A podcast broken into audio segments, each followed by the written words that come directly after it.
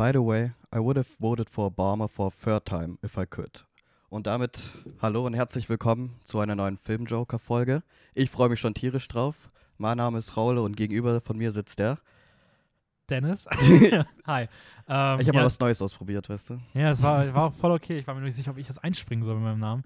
Ähm, ja, ich freue mich auch tierisch drauf. Passt auch, wir reden heute über einen Film, wo es um tierische. Ja, das war beabsichtigt Dinge tatsächlich geht. zum ersten Mal. Das ah, war beabsichtigt. Okay. Äh, ja, genial. Mhm. Wie geht's dir?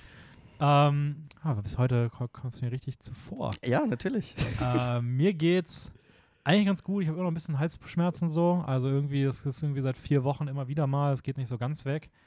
Äh, also Bei dem Wetter? Ja, ich weiß auch nicht, ob es am Wetter liegt oder keine Ahnung. Also falls ich mich irgendwie mal währenddessen äh, räuspern sollte, es tut mir leid. Ähm, aber sonst geht es mir eigentlich ganz gut. Also Bachelorarbeit ist abgegeben. Stimmt, richtig. Das ist eine sehr große Erleichterung. Ähm, also angefangen mit WG-Castings, die kommen jetzt demnächst, also ein bisschen Stress ist noch, aber. Wie viele Filme hast du jetzt geschaut seit deiner Bachelorarbeit? Viele, gefühlt jeden Tag drei. nee, ich glaube im Schnitt jeden Tag zwei seit der Abgabe und ich habe fast Jujutsu Kaisen komplett durch. Mm, da habe ich gestern, glaube ich, sieben Folgen oder acht Folgen geguckt. Das ist übertrieben gut. Also. Wo schaust du das? Äh, Crunchyroll. Ach, richtig. So für Animes. Mhm. Ähm, ja. Und so sehen gefühlt meine Tage momentan aus. Ähm, wie, wie ist es bei dir so? Ähm, mir geht's gut. Ich krieg meinen Schlafrhythmus wieder auf die Reihe. Ich bin heute zum ersten Mal, also gestern eher äh, vor eins schlafen gegangen und oh, heute krass. um neun, halb zehn aufgestanden. Eieiei. Weil ich schwimmen gehen wollte unbedingt. Und ja, jetzt bin ich hier. Morgen hat es auch 36 Grad, glaube ich. Da muss ich schwimmen gehen, weil sonst halte ich das nicht aus. Stimmt, morgen ist nochmal der letzte heiße Tag. Morgen ja, 36 Grad ist ja. halt schon. Und aber es wird noch heißer. Ja, es soll morgen aber irgendwann gewittern und dann ist wieder vorbei. Ah. Also morgen soll irgendwann ein Gewitter kommen und dann fällt es halt wieder auf 23 Grad für die nächsten drei, vier Tage. Ja, okay. Das ist so wieder dieses, das ist halt die, so funktioniert Klima ja heutzutage. Ne? Es wird kurz heiß, irgendwann gewittert und knallt und danach ist wieder 15 Grad temperaturvoll gewesen. Ja, das ist eigentlich ganz gut. Also schön auch wieder abzukühlen. Ja, ich muss mal gucken, ob ich morgen irgendwie zum Friseur gehe. Das ist irgendwie so ein bisschen mein Plan. Äh, weil wir am Wochenende auch ein bisschen hier uns äh, von unserer guten Seite zeigen müssen. da muss ich morgen noch die WG putzen. Das heißt, bei 36 Grad kann ich hier schön aufräumen, mm. äh, weil ich danach nicht mehr Zeit habe. Also, ja, ich kann das Wetter morgen nicht so genießen. Oh, das nervt mich, ich wusste gar nicht, dass 36 Grad wäre. ich glaube, heute soll es auch 36 Grad eigentlich haben. Echt? Ja, aber Viel es hat heiß. 34. Also, das reicht mir auch schon viel. Also, es ist schon über das, was ich brauche. Das ist krass, weil dann ist bei uns in der WG eigentlich ganz angenehm, weil ja, ich habe nicht das Gefühl, sagen. dass es so warm ist. Also, ich hätte gedacht, es draußen vielleicht so 30 Grad oder sowas. Nee. Ich sterbe in meiner Altbau-WG. Ich sag's dir ehrlich, ich sterbe komplett. Ja, du bist ja weiter oben. Ja, und ich habe keinen Ventilator, nichts, immer noch nicht gekauft. Aber jetzt weiß ich auch nicht, ob es sich noch lohnt. Nee, es ist nächsten Sommer. Ja. Wenn es wieder zu spät ist. Ähm, Gut genug übers Wetter. ja, wir reden heute über äh, Jordan Peele und seine Filme, insbesondere Nope, den wir jetzt im Kino gesehen haben, der neu rausgekommen ist. Ähm, das wird dann unser Hauptthema. Vorher machen wir wieder ein paar größere Filme oder zumindest ein paar mainstreamigere Filme, die wir ja, Recap recappen. Und es sind alles aktuelle, oder? Es sind, glaube ich, alles aktuelle, ja. größtenteils aktuelle. Ähm, und da würde ich sagen, äh, gar nicht lange drum herum. Wir starten mal den News rein. Da gibt es auch nicht groß was. Ähm, nur wir haben damals darüber berichtet, dass ja Ezra Miller durch so Gewalteskapaden aufgefallen ist, auch im Polizeigewahrsam äh, genommen wurde. Ja. Und ähm, ja, so ein bisschen diese ganze Produktion rund um den neuen Flash-Film in Mitleidenschaft gezogen wurde und der auch nicht klar das war. Ein großes Fragezeichen. Ja, ob der veröffentlicht wird, ob ja. sie den umbesetzen oder sowas. Und ähm, ja, da hat jetzt Ezra Miller mal einen Schritt in die richtige Richtung getan, hat zumindest mal darüber gesprochen, dass er weiß, dass er psychisch krank ist und dass er sich Hilfe holen wird. Und ähm, ja, ich finde es witzig. Ich muss sagen, ich habe dieses ganze Ezra Miller-Thema nur über ähm, Memes eigentlich mitbekommen. Das hat eine richtige, echt, ja, richtige Meme-Kultur gestartet. Dieses ganze, da gab es Tausende von Memes über irgendwie Ezra Miller sammelt gerade die äh, Thanos-Steine irgendwie, um macht das und das zu machen oder opfert George Clooney. Also richtig, ich wusste gar nicht mehr, was, hier, was ganz e echt war. Also ich wusste gar nicht, was er gemacht hat. Ich habe da nur eine Schlagzeile, eine aktuelle gelesen, dass er für irgendeinen Einbruch oder Diebstahl ähm, ein Urteil kriegt, irgendwie sowas. Ja, er ist irgendwie bei einem Paar, also er hat sich mit einem Paar in einer Bar geprügelt, die hat er irgendwie mit genau, einem Barhocker geschlagen und ist dann denen, ist denen nach Hause gefolgt und ist irgendwie bei denen eingebrochen oder irgendwie sowas. Ja, das sage ich also. auch noch so. Also, ganz merkwürdige Sachen, ich finde es nur witzig. So, man hört nichts und jetzt sagt er, ja, okay, war blöd, äh, ich suche mir Hilfe und verändere mein Leben. Und jetzt ist so, ja, okay, cool, The Flash, alles super. Er nimmt, nimmt, sich Hilfe. Und ich denke so, hä? Ja, ich glaube, ich muss aber sagen, ich glaube trotzdem, dass Warner wahrscheinlich dadurch den Film zumindest dann rausbringen wird, wenn er so ein bisschen auf diese Redemption Schiene gehen wird. Aber warum kriegen so viele andere in Hollywood keine Redemption? Also so, Ah. äh, warum Weil er es zumindest von sich aus irgendwie ähm, anspricht. ist es wirklich? Also ich meine, wie lange wartet, also das ganze Internet, so auch diesen Beitrag, den wir gelesen haben, kam es ja so raus, dass man schon länger darauf wartet und dass er ja auch schon in Kontakt mit seiner Mom, seiner Mutter Ja, war. keine Ahnung. Also ich muss, weiß auch nicht, ob, also keine Ahnung, ich bin da jetzt auch, hab jetzt auch nicht direkt eine Meinung zu, beziehungsweise sage ich jetzt auch nicht, dass das genau nicht. das richtige Verhalten ist, wie sie sich jetzt ihm gegenüber da, ob das jetzt, ob man Flash trotzdem irgendwie nicht rausbringen soll. Ich stelle nur Fragen, Dennis. Ich stelle nur Fragen. Weißt Ja. du? Ganz ehrlich, so großes Interesse. Ich habe ich hab nicht so großes Interesse an einem Flash-Film. Ich ich weiß, nicht. das wird halt nur viel über den Haufen werfen. Jetzt auch mit Michael Keatons Batman. Aber ich das sowieso schon eine fragwürdige Entscheidung, als Ja. fragwürdige Entscheidung empfinde. Deswegen. Ja, keine Ahnung. Ich, war- ich habe auch nie verstanden, warum er dafür nie so kritisiert wurde, während man beispielsweise im gleichen Film halt im Fantastic Beast Franchise dann halt Ja. auf der anderen Seite Johnny Depp rausgecancelt hat, Genau, das meine ich. während bei Ezra Miller halt irgendwie nichts kam und ja, keine Ahnung. Also ich bin mal gespannt, wie sich es Gut, weiterentwickelt. da, man darf es jetzt auch nicht alles so irgendwie vergleichen, jeden Fall mit Nein, das voll, überhaupt ja. nicht. Aber ich, mich hat es nur gewundert, dass es bei ihm so ist, dass man mehrere Monate darauf wartet, dass er sagt, dass er Jahre Hilfe ja sogar. Also die sucht. Vorwürfe gab es ja schon richtig lange. Also Ja, und jetzt, jetzt, wo er Hilfe sucht, ist alles so, ja, okay, cool, Mann, wir kriegen unseren Flash-Film und wir können weiterhin Michael Keaton irgendwie behalten. Obwohl ich glaube, wie gesagt, dass, dass der Flash-Film, wenn ihn gar nicht groß einbauen wird im Marketing und sowas und man ihn dann vielleicht sogar nach dem Film neu besetzt. Egal, was da jetzt Aber der ist schon gedreht, oder? Der ist schon, Ja, der ist schon fertig gedreht. Ja, 200 Millionen.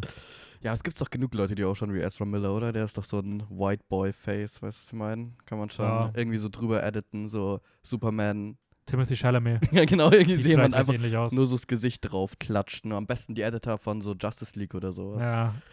Oder einfach Flash irgendwie, keine Ahnung, so die Augen im Kostüm irgendwie mit so Spider-Man-mäßig überdecken und danach Genau. kannst du ihn einfach auch. Er Zeigst zeigt nie wieder ohne, ja. Das ist sein Anzug. Oh, das ist eine Plotline einfach. So, der Anzug bleibt an ihm kleben Ja, überall. Weil er so schnell ist, hat sich eingebrannt.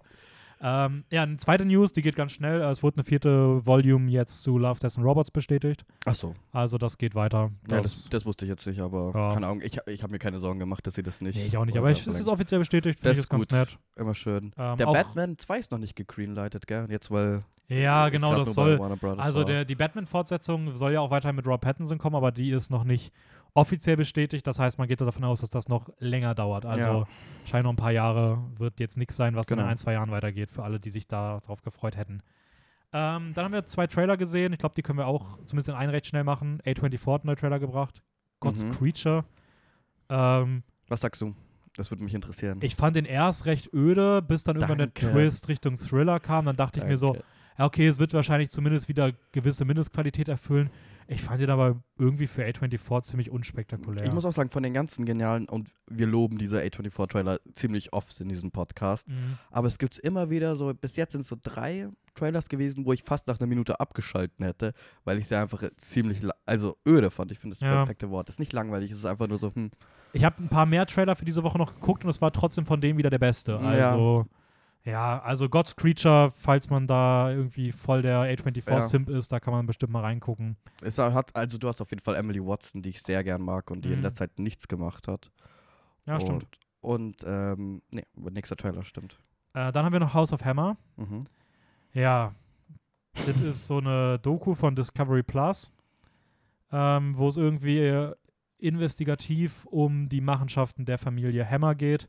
Jetzt Ähm, ausgelöst durch diesen Fall des Army Hammer anscheinend ein angeblich ein Kannibale ist. Kannibale, ja. Kannibale. Obwohl ich würde sagen, dass es sogar, also ich weiß nicht, ob das, ich, also ich bin jetzt nicht so drin, aber ich glaube, das ist ja mittlerweile auch schon recht bestätigt. Also da gibt es ja, naja, also er, er schreibt, es gibt diese Textnachrichten, wo er schreibt und sa komische Sachen sagt im Sinne, ja, ich aber er bin hat, das, 100% er hat das aber auch nie offiziell abgestritten. Also Nee, schon, aber ich finde, das reicht mir nicht. Also ich hoffe, wenn ich mal per Textnachrichten irgendwie schreibe, ich bin ein Idiot oder so. dass nee, aber das das nicht- Ding ist, das Ding ist, guck mal, es gibt, also ich habe mich gesagt, ich bin jetzt nicht so tief drin, aber ich ich glaube, nicht, wie gesagt. es haben sehr viele ja auch schon darüber geschrieben, dass er sehr, dass, dass an ihm sehr, sehr vieles sehr fragwürdig ist. ja, so. das ist ein merkwürdiger Ähm, Charakter. und er hat es halt, nachdem diese Kannibalismusvorwürfe kamen, er hat es halt medial nie abgestritten. Also er hat jetzt nicht sich dagegen gewehrt. aber was kann er denn auch abstreiten?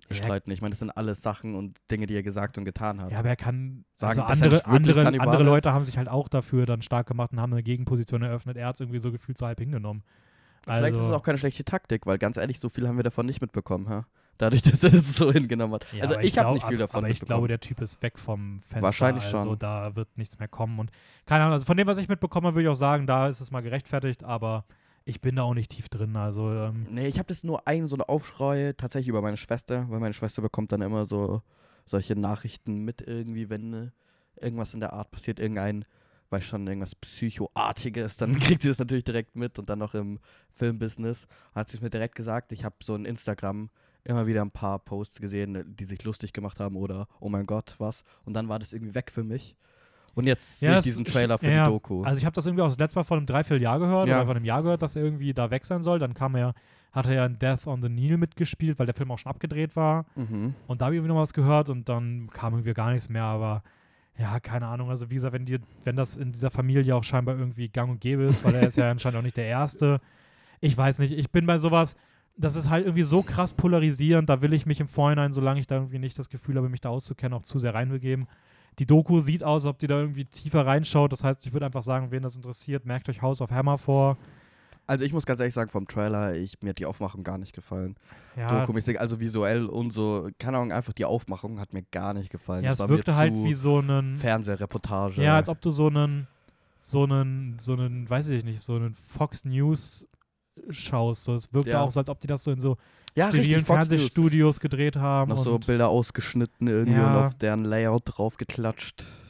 Es war, sah nicht gut aus, aber aber es wirkte inhaltlich krass so. Also das, und sie haben die Mutter von Army Hammer vor die Kamera gesetzt, also sie haben sie zum Reden ja. dabei. Ja, keine Ahnung. Schaut euch selber an. Ähm, Ich habe noch einen Trailer, den ich auch nur, ich habe den im Kino gesehen gestern, weil ich war zum zweiten Mal im Nope. mhm. Und ich fand es witzig, weil es war einfach Get Out gemischt mit Ready or Not. Es war wirklich so, Wie äh, hieß der Film? das ist eine gute Frage. Ich hab's vergessen. ich muss mir, ich muss Get mal Out gemischt mit Radio Ja, Not? weil es ging, es ging, es war auch eine ziemlich bekannte Schauspielerin. Es ging um eine Afroamerikanerin, die irgendwie eine Cousine, äh, Cousin zweiten, Kreide, äh, zweiten Grades kontaktiert, kontaktiert. Und der lädt sie dann zu einer Familiending ein. Es sind alle weiß, alle verhalten sich merkwürdig. Ich dachte mir schon so, okay. Den Und dann ist es so eine Hochzeit mäßig ja, und den Trailer habe so. ich, glaube ich, auch gesehen irgendwo. Ich weiß aber gerade auch nicht mehr, wie der Film hieß. Na, da dachte ich mir schon so, aua, das tut schon weh.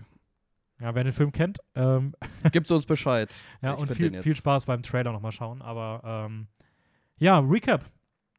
Wir haben drei Sachen, über die wir gemeinsam reden können und zwei Sachen, über die wir jeweils einzeln reden. Wir versuchen da ein bisschen schneller durchzugehen, aber es ist was Cooles, Aktuelles. Und ich würde mal sagen, wir fangen mit dem an, was am weitesten zurückliegt ähm, vom Release-Datum. Und das wäre meiner Meinung nach Jackass Forever. Gerne. Ähm, Du hast Jackass jetzt schon vor längerem gesehen, gell? genau, ich habe den ungefähr vor einem Monat, glaube ich, gesehen. Also ist auch noch nicht so lange her, aber Auch zu Hause. Also ich habe den jetzt auf Prime. ja, ich habe den, hab ich den auch gesehen, genau. Okay. Habe ich den auf Prime ausgeliehen?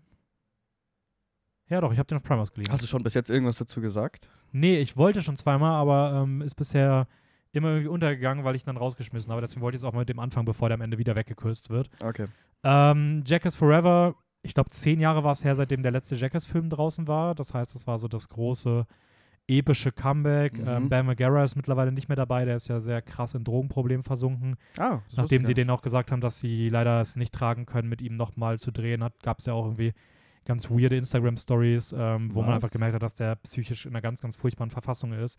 Dass der sich, glaube ich, mittlerweile ein bisschen rausgekämpft hat, aber ja, der ist auf jeden Fall raus aus dem Cast. Der Rest, die restliche Truppe rund um Johnny Knoxville, Steve O, Chris Pontius, Dave England, Weeman, Aaron McGehey, Preston Lacey und vielen mehr, ergänzt um einige coole neue Ja. ähm, ist zurück nach zehn Jahren und ich muss sagen, ich bin nie der ganz große Fan der Jackass-Reihe gewesen. Ich habe die alten Filme gesehen und fand die immer so. Ich fand die cool für das, was sie sind, aber es ist auch überhaupt nicht meins gewesen. Ja. Ähm, Also ich muss sagen, mein erstes Zusammentreffen mit Jackass war, ich weiß noch, dass mein, äh, mein Vater hatte immer so Blu-Rays auch gehabt bei sich zu Hause. Und ich bin mal mit zwölf, habe ich mir diese durchgeschaut und er hatte halt immer so brutale, sowas wie Dread. mhm. Und dann bin ich so durchgegangen und dann war da dieses Jackass-Cover mit diesem toten Kopf und diesen, äh, wie sagt man, Stützen, äh, ja, den Krücken. Krücken, Ja. danke. Stützen. Ja, ist auch richtig. mit den Krücken und dachte mir so, oh mein Gott, was ist das denn? Das schaut ja richtig krass aus. Und dann haben wir den angeschaut und dann war ich auch erstmal ein bisschen verstört. Ich habe auch nie wirklich so die Reihe verfolgt oder Mhm. nacheinander geschaut, irgendwas. Es, es war nie irgendwas, was mir Ja, nah am Herzen war oder sowas. Es waren auch eher, für mich war das eher so Fails auf YouTube Sketch-mäßig. ja. Sowas in der Art. Das heißt keine wirkliche Beziehung zu ja wem Reihe. jetzt, wem jetzt Jackass nichts sagt, es geht eigentlich um diese Gruppe von äh, verrückten Freunden und Freundinnen, die irgendwie sich gegenseitig versuchen mit Zu Stunts zu verletzen. Ähm, Es ist solch so diese aus der MTV-Zeit, gell? Es Ja. kommt noch aus MTV. es kommt aus dieser MTV-Skateboard-Zeit. Ja, genau, so. richtig.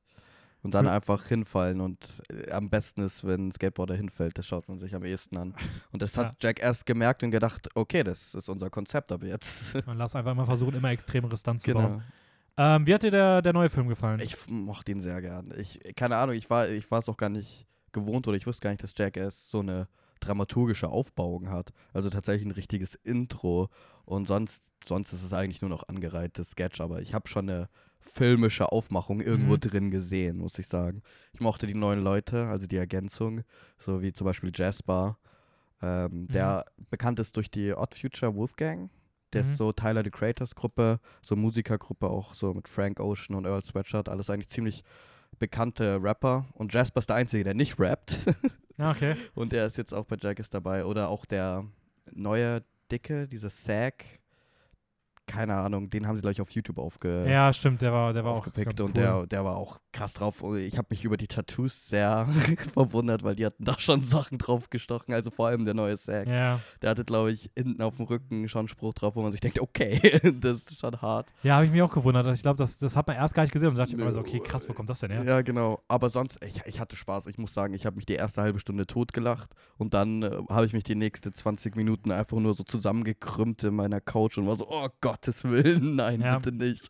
Weil da gibt es auch so 10 Minuten, wo sie einen Typen einfach Szene an Szene irgendwas anders in die Eier Boah, das war, schießen. das und war, das haben sie, also es wird immer gesteigert und es Ja. fängt beim ersten Mal schon an, wo du denkst, oh Gottes Willen, ernsthaft. muss ich auch sagen, ich finde, das war für mich, glaube ich, die krasseste Das Szene. war extrem Also, hart. die hat mich richtig mitgenommen. Gerade das Ende mit diesem, diesem, weiß ich gar nicht, man das nennt, Aber- Sprungding. Ja, ja, das war gar nicht schön. Aber ich muss, ich muss sagen, ich glaube trotzdem, das Härteste von Stunt her und trotzdem ironischerweise das Witzigste war für mich das, wo sie sie einsperren in den dunklen Raum. Mhm. Da habe ich mich schon bepisst, aber ich kann mir nicht vorstellen, wie traumatisierend das, also ohne Spaß traumatisierend das ist, in einem dunklen Raum zu sein, seinen Freundeskreis zu kennen, was der für eine Scheiße machen ja, und das Gefühl könnte. dass da wie eine Schlange drin ist. Ja, genau, und dann noch eine giftige Schlange. Also das ist schon, äh, wow. Ja, es ist halt, CIA-Foltermethoden ist es ist, es ist schon krass gewesen wieder. Ich muss sagen, was bei mir halt richtig gut funktioniert, ist so die Nostalgie. mhm. Also ich weiß nicht, die, ha- die versprühen einfach irgendwie so einen Charme. Ja, Und was ich halt bei ihnen auch einfach cool finde, ist, dass sie halt sehr inklusiv wirken. Also sie haben gefühlt alles an Menschen bei sich in der Gruppe mit drin. richtig. Und, ähm, ähm, und sie machen sich selten bis nie über das lustig, wofür man sich über diese Menschen normalerweise Richtig. in der Gesellschaft oft lustig machen würde. Richtig. Und das finde ich bei denen irgendwie ziemlich cool, gepaart mit dieser Nostalgie. Ich meine, dieser Moment, der war auch im Trailer schon, wenn äh, Johnny Knoxville aus der Kanone mit dem Engelsding Ja, über. Das ist wow. irgendwie einfach epic. Also das Ja. fühlt sich einfach krass an. Es ist auch einfach eine schöne, schöne Beziehung zwischen denen, auch zu den, zu den Staff, also zu den Mhm. Kameramann, wie sie ihn versuchen immer zum Kotzen zu bringen Ja. oder, oder dem Regisseur, wo du merkst, es ist einfach eine Freundschaft. Und auch die ganzen Gastauftritte fand ich schon sehr cool, muss ich sagen. Auch die Skateboarder, Machine Gun Kelly ist sogar Mhm. auch drin. Ja, was ich, was ich kritisieren muss bei dem Film, und das ist auch das, was mir irgendwie bei mir den Gesamteindruck ein bisschen getrübt hat, ist, ich finde, sie setzen hier auch mehr als in den alten Filmen auf Tierstunts, die auch teilweise sehr, auch wenn dabei keine Tiere verletzt werden, trotzdem mit Stress verbunden sind und unnötig sind, gerade in dem Ausmaß, Mhm. weil sie haben es mehr gemacht als 2010 und ich glaube, Mhm. heutzutage kannst du eher darauf verzichten im Vergleich zu 2010. Kommen ja auch noch später zu, tatsächlich. Und äh, ja, das finde ich irgendwie ein bisschen schade. Ja, ich muss sagen, mir, ist es nicht so als ethische, ethisch hängen geblieben, irgendwas. Das hat Ja. mich nicht so bedrückt, aber es fällt auf, dass es extrem viele Tierstunts sind. Also Ja. es kommen schon zehn Tiere vor oder so. Ja, der, da haben die, die haben diesmal gut alles durch, durch, durchgenommen, Mhm. was es irgendwo in der Natur gibt. So. Ja. Machen wir weiter mit, einem, mit einer anderen äh, Actionkomödie. Ich würde mal sagen, wir gehen Oh. mal zu Netflix rüber. Day Wir gehen, Shift. achso, ne, ich wollte gerade sagen, wir gehen von Qualität runter nach oben, aber das stimmt auf gar keinen Fall. Das stimmt auf gar keinen Fall. Nee, nee. Äh, worum geht's in Day Shift? Äh, boah, schwierig. Es geht um Vampirjäger. Mhm. Getarnt als Poolreiniger. Als Poolreiniger, aber das spielt gar keine Rolle, gell? Also es geht um Das ist vollkommen Vampirjäger, egal. Vampir äh, der ähm, um seine Familie zu retten, Geld zusammenkehren muss und das Geld kriegt er dadurch, indem er Vampirzähne verkauft. Mhm. Richtig? Genau. So war das. Ja. Ja, die Story war jetzt auch eher, also Ja, die Story ist halt ausgefeilt, ja, nicht wirklich. da gab es nicht viel. Ja, der läuft auf Netflix, ähm, Day Shift. Mit Jamie Foxx in der Hauptrolle. Genau, Dave Franco ist noch dabei, den ich echt gerne mal in einer richtig ernsten Rolle sehen Schon, würde. Dave Franco, ich weiß nicht, was er mit sich anstellt. ich In finde letzter den Zeit, der an macht sich die gar ganze nicht Zeit so, also ich finde den irgendwie, ich würde den gerne mal in einer ernsten Rolle sehen. So. Der spielt diesen Dummy, diesen goofy, quirky Nerd-Dummy die, die ganze Zeit. Weißt du, was ich meine? Also eins von den Ja. Attributen hat er immer. ja, ist echt so. ähm, und von einem Regisseur namens J.J. Perry, Mhm. der ehemaliger Stuntman ist. genau, also der hat genauso- für John Wick auch Stunts choreografiert. der auch in die David Leach, Chad Stahelski Fußstapfen tritt und als ehemaliger Stuntman auf einmal Regisseur, den Regisseurstuhl übernimmt. Hatte dir gefallen? Ah, es geht so. Es geht also, Ähm, ich fand die Action ganz cool. Aber ich fand es auch, sie hat sich sehr schnell überladen. Ich fand, Ja, das ich fand eigentlich nur eine Action-Szene richtig gut und das war die in dem, äh, mit den beiden Brüdern, wenn sie Ja, ins die Haus ist halt gehen. natürlich holy shit. Die ist ja. halt schon sehr, sehr geil. Ja. Die erste, ich weiß nicht, in der ersten Action-Szene, in der Eröffnungsszene die ist auch nicht schlecht, Mhm. aber ich hatte irgendwie da so krass das Gefühl, dass ich, dass das nicht Jamie Foxx kämpft. Ah, das, das, darauf habe ich tatsächlich nicht einmal Also ich, ich habe irgendwie nämlich gedacht, so erst in dieser Szene dann im Haus habe ich das erste Mal Gefühl gehabt, dass wirklich die Figur, um die es eigentlich in diesem Film geht, auch wirklich diese Stunts macht. Und ich habe das ganze Zeit überlegt, so, ja, bei John Wick Okay. habe ich immer Keanu Reeves im Gefühl. Und hier, ich habe, weiß nicht, irgendwie habe ich so gar nicht das Gefühl gehabt, dass die Figur selber wirklich das ist cool ist. schade. Vor allem, dass ein Stuntman als Regisseur das nicht so Ja. wirklich tarnen kann, ist ein bisschen Also, merkwürdig. keine Ahnung, vielleicht hat er es sogar gemacht, oder dann ist es irgendwie weird inszeniert.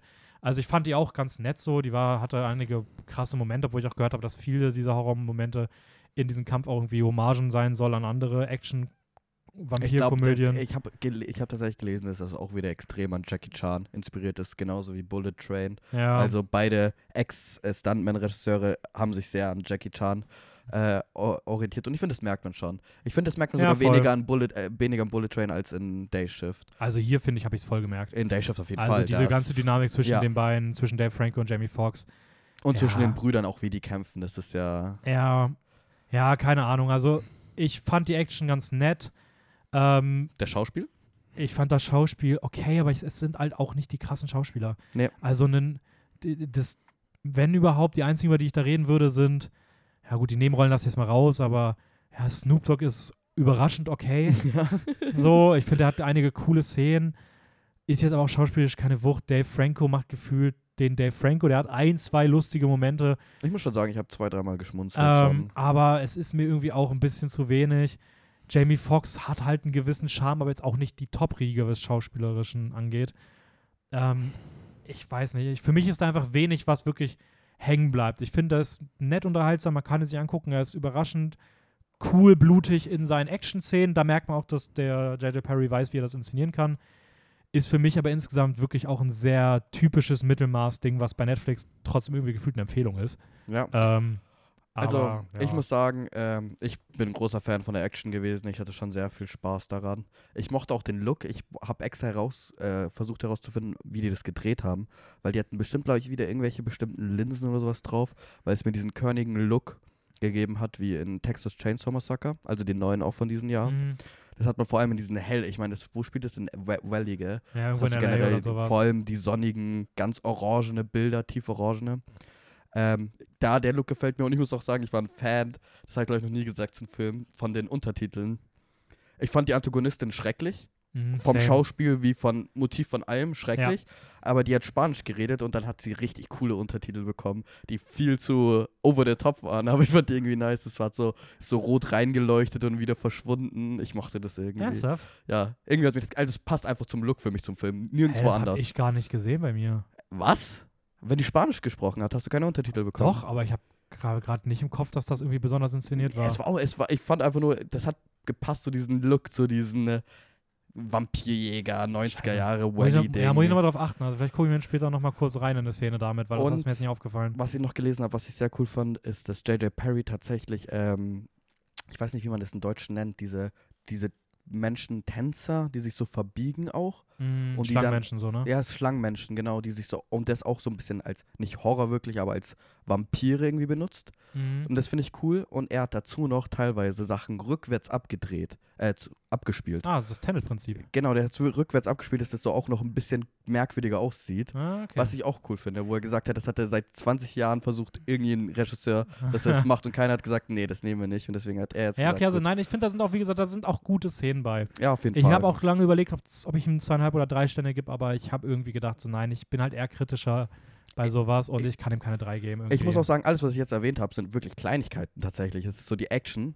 Gut ist die gut es ist ein Actionfilm. So. Ja, Und dann Untertitel, Look der Linse und so. Also, es sind, ich muss sagen, es hat mir halt geholfen, diesen Film irgendwie meinen Mhm. Spaß darin zu haben. Zwei, dreimal geschmunzelt bei Dave Franco oder Jamie Foxx, einer von den beiden. Sonst mag ich eigentlich Dave Franco nicht in dieser Art Rolle. Und sonst, ja, mittelmäßig. mäßig. Aber ich würde ihn empfehlen an, meine, an bestimmte Leute. ja, also genau, also wenn man so wirklich mal Lust hat auf einen äh, bisschen trashigen Netflix-Film, dann kann man sich den wirklich gut geben. Und ich bin überrascht, wie viel ich jetzt über Day Shift reden konnte, ehrlich gesagt. Ja. Machen wir weiter. Wir waren in Ja. Mona Lisa im Kino, im Open-Air-Kino bei uns im Augarten, Mhm. ähm, in einer wunderschönen Kulisse. Ja, es war wirklich Und echt haben magisch. Ja, und haben den neuen, ja, leider war kein Mond am Himmel. Ja, Zumindest nicht da, wo wir ihn während des Films gesehen haben. Ähm, und haben den neuen Film von Annalili Amirpour gesehen, ähm, Mona Lisa and the Blood Moon. mhm. Äh, da geht es um eine junge Frau, die mit telekinetischen Fähigkeiten aus einer Psychiatrie ausbricht und durch die dunklen Gassen von New Orleans streift und auf allerlei ein bisschen zwielichtigen Personen trifft und so ein bisschen in die Underground-Szene abrutscht. genau. Das ist, glaube ich, so die, die Basic-Handlung. Ähm, wie hat er dir gefallen? Sehr gut. Also, sehr gut. Gut. Ich, will, gut. ich bin immer so voll enthusiastisch, weißt du? Ist okay. sehr gut. Es muss immer ein Sehr davor. Ähm, nein, ja, ich hatte wirklich meinen Spaß damit, wo, wobei ich schon mit dir drüber geredet habe. Während dem Film war ich sehr skeptisch dauerhaft und dachte mir die ganze Zeit, was, was macht der Film, in welche Richtung Mhm. geht der? Und es war irgendwie, keine Ahnung, viele, es gab so Einzelszenen und Sequenzen, die da so reingedrückt waren und nie wirklich sich Ja, voll. entfalten konnten. Ja, Und das war dann erfrischend, wieder mal woanders zu sein. Aber trotzdem hast du dir gedacht, okay, äh, jetzt geht der wieder nach links, aber wir waren doch gerade Ja. geradeaus rechts. So. Und deswegen, das fand ich ein bisschen irritierend. Ähm, sonst schauspielerisch stabil. Äh, Kate Hudson spielt mit so als, ähm, ja, keine Ahnung, die erste Sympathie, die erste, die Sympathie irgendwie wirklich zeigt gegenüber mhm. der bisschen Verrückten ne, mit äh, Superkräften und es halt für sich nutzen könnte. Mhm. Und die hat einen ganz merkwürdigen Akzent drauf. Ich meine, es spielt in New Orleans, aber es ist, hat mich sehr Bostoner, New Yorkerisch Also ich erinnert. muss sagen, ich kenne mir den Akzent nicht so aus, aber mir ist jetzt Kate Hudson auch nicht sonderlich positiv in Erinnerung Ja. geblieben. Sie war okay, aber mehr auch nicht. Sonst, ich also- mochte, ich mochte den Look extrem, muss ich sagen. Ja. Die ganzen Sets, immer auch ganz viel aus der Froschperspektive von unten, Mhm. dass du schön Mhm. diesen orangenen Mond sehen konntest um dieses eine Haus. Das hat mich auch, solche Shots erinnern mich auch ein bisschen so an Florida Project von Sean Baker, wenn du diese einzelnen Häuser immer stehen hast, Ja. weißt du, was ich meine? Also ich muss sagen, mir, mir hat das irgendwie die ganze Zeit so Märcheninszenierungs-Vibes Mhm. gegeben. Also so dieser Fokus auf diesen roten, orangenen Mond, der irgendwie viel zu groß ist. Ähm, Ja, keine Ahnung, hat, das hätte auch von der Inszenierung immer so ein Mystery 2000er Teenie-Horrorfilm sein können. mhm. Ähm, das fand ich irgendwie extrem cool. Und ich muss auch sagen, wo ich dir recht gebe, ist, ich finde auch die klare Linie hat gefehlt. Irgendwie für eine, der Humor kam einfach viel zu plötzlich teilweise. ja, Für ein Drama waren die Figurentiefe irgendwie nie ausreichend vorhanden. richtig. Für so Horror, Thriller, Mystery-Dinger ist ja nie ansatzweise genug in diese Stimme reingegangen und das hat irgendwie gefehlt. Aber die Inszenierung hat es für mich auch voll rausgerissen. Ja, das ist so. Und auch der Sound, also das hat so, geht sehr ins Techno-artige mit ihr, seinem Mhm. grellen Lichterlook, hat es sehr Techno und das wickelt sich auch irgendwie in die Story rein tatsächlich. Also der Sound Ja. macht tatsächlich Sinn für die Handlung des Ja. Films, was ich schon sehr cool finde, ohne dass jetzt irgendein Raver, Grave for the Rave irgendwie Film geworden ist. Ähm, ja, sonst, äh, Humor hat eigentlich nur funktioniert bei Ed Skrein, gell, der für uns beide der Star des Films ist. Genau, den kennt man beispielsweise als Antagonist aus dem ersten Deadpool. Ja, als äh, Stereotyp-Russe, Da mochte ich ihn nicht, aber hier fand ich ihn tatsächlich auch ziemlich cool. als Stereotyp-Drogendealer. als Stereotyp-Drogendealer. aber obwohl, nein, Ist es Stereotyp-Drogen, nicht, nee. Ja, genau der, so. in der, der einen ganz starken Fable für Neonfarben hat, Ja. weswegen da teilweise Sets wirklich krass geil aussehen. Ja. Ähm, ja, also Mona Lisa and the Blood Moon, der lief hier bei uns eigentlich schon mal auf Prime, dann ist er wieder rausgegangen von Prime, ist jetzt auf dem Festival gelandet, kommt jetzt im Oktober, glaube ich, nochmal in die Kinos. Also ihr könnt mal Prime checken oder in Kinos gucken, wo der bei euch läuft. Das ist gerade irgendwie ein bisschen unsicher, aber ja. Dann hast du noch was gesehen auf Disney Ähm, Plus, den habe ich noch nicht geschafft zu sehen. Ja, ich habe mir gestern Not Okay angeschaut, spontan auf Disney Plus, ähm, von Quinn Shepard. Mhm. Es ist so eine, ich habe es als Influencer-Satire Mhm. bezeichnet. Es geht um, ich habe ihren Namen vergessen, Zoe Deutsch spielt es auf jeden Fall. Und sie hatte das Verlangen nach Aufmerksamkeit und äh, gesehen zu werden. Und um wegen einer kleinen Lüge, um die Aufmerksamkeit eines Junges zu bekommen, äh, verfrachtet sie sich in einen Haufen von Lügen, würde ich sagen, Mhm. und geht immer tiefer, bis das halt explodiert. Also sie täuscht vor, in Paris zu sein und dann ist in Paris ein Atten Attentat. Ja, der Bombenanschlag. Genau, und dann sagt sie, sie wären Opfer halt gewesen durch Blöden. Also Mhm. ja, nicht gerade likable Hauptfigur, aber das war auch nie geplant. Was ich dazu sagen muss, was ich sehr cool finde, ist, ähm, es ist halt diese Influencer-Thematik. Also da sind sehr viele Cringe-Momente dabei und das ist natürlich auch gewollt, Okay. um diese Welt zu zeigen. Also auch Dylan O'Brien da mit seinen Face-Tats und fetten Weed-Blood auf dem Hals tätowiert, geht die ganze Zeit mit Vapes rum und so weiter und hat halt so einen richtig ekligen Slang drauf. Ähm, und äh, ich finde, das funktioniert super. Und äh, was ich dazu sagen wollte, ist, mein Mitbewohner ist bis jetzt bei nur zwei Filmen rausgegangen aus meinem Zimmer, die ich geschaut habe. Und beide sind von Frauen. Das ist einmal Raw von Ja. Juliette Connor und einmal jetzt bei Not Okay von Quinn Shepard. Und er hat gesagt, bei Raw war es ihm einfach zu eklig. Und bei Not Okay war es ihm zu cringy. Und das finde ich mega Ja. cool, weil das genau das ist, was die erreichen wollten. Und die so weit getrieben hat, dass er gesagt hat, nee, ich kann mir das nicht anschauen. Ah, okay, krass. Und das finde ich schon sehr cool, dass das so gut funktioniert. Ich habe auch oft gelesen über diesen Film, oh Gott, geht gar nicht, das ist cringy.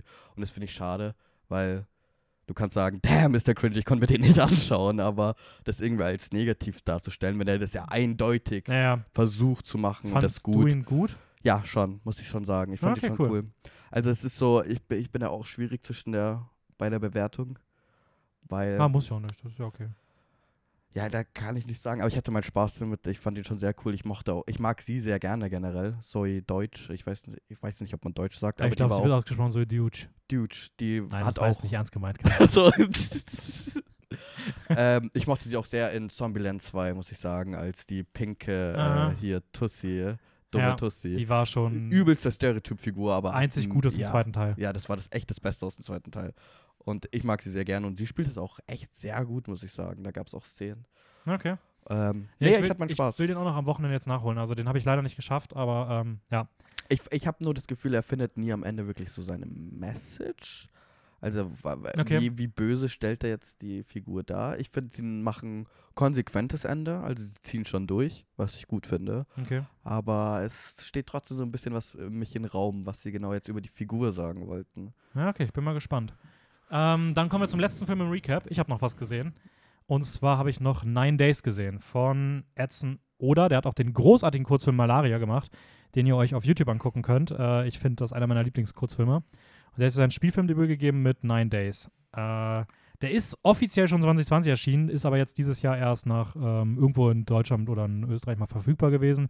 Ich weiß nicht, ob der auf welchen Festivals die letzten Jahre lief, aber ich habe es wenn nicht mitbekommen, weil ich auch nach dem schon länger mal, also den wollte ich schon lange sehen und der ist jetzt halt irgendwie bei Prime ausleihbar gewesen.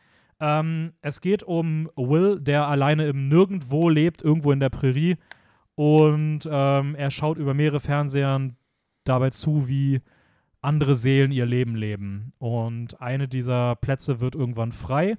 Und er führt daraufhin mit verschiedenen Seelen Interviews über neun Tage hinweg, um zu bestimmen, welche Seele geboren werden darf. Das hört sich so verdammt cool an. Und ich muss sagen, das war echt ein krasses Erlebnis für mich, weil ich innerhalb von 24 Stunden für mich die beiden besten Filme des Jahres gesehen habe. Wow. Also über den anderen reden wir später noch, aber Nine Days hat mich.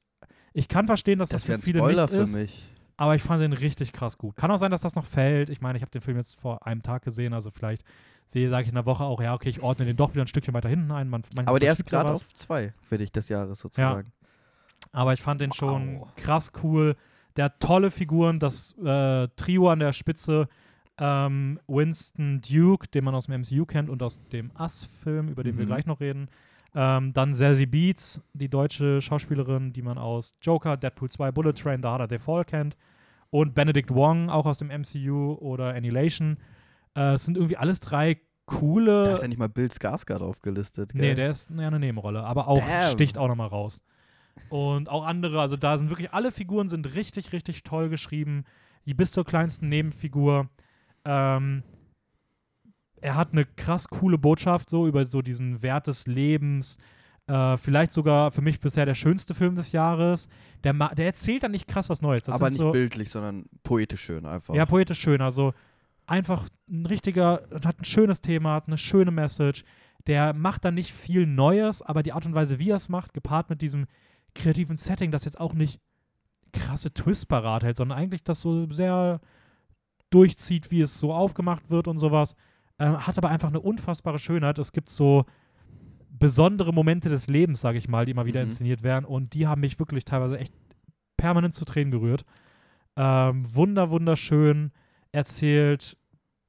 Ja, keine Ahnung, ich habe gar nicht, habe gar nicht so ganz viel zu dem zu sagen. Äh, für mich der beste Soundtrack bisher des Jahres. Oh, ich, okay. Also die Musik von Antonio Pinto, der hat auch schon City of God gemacht.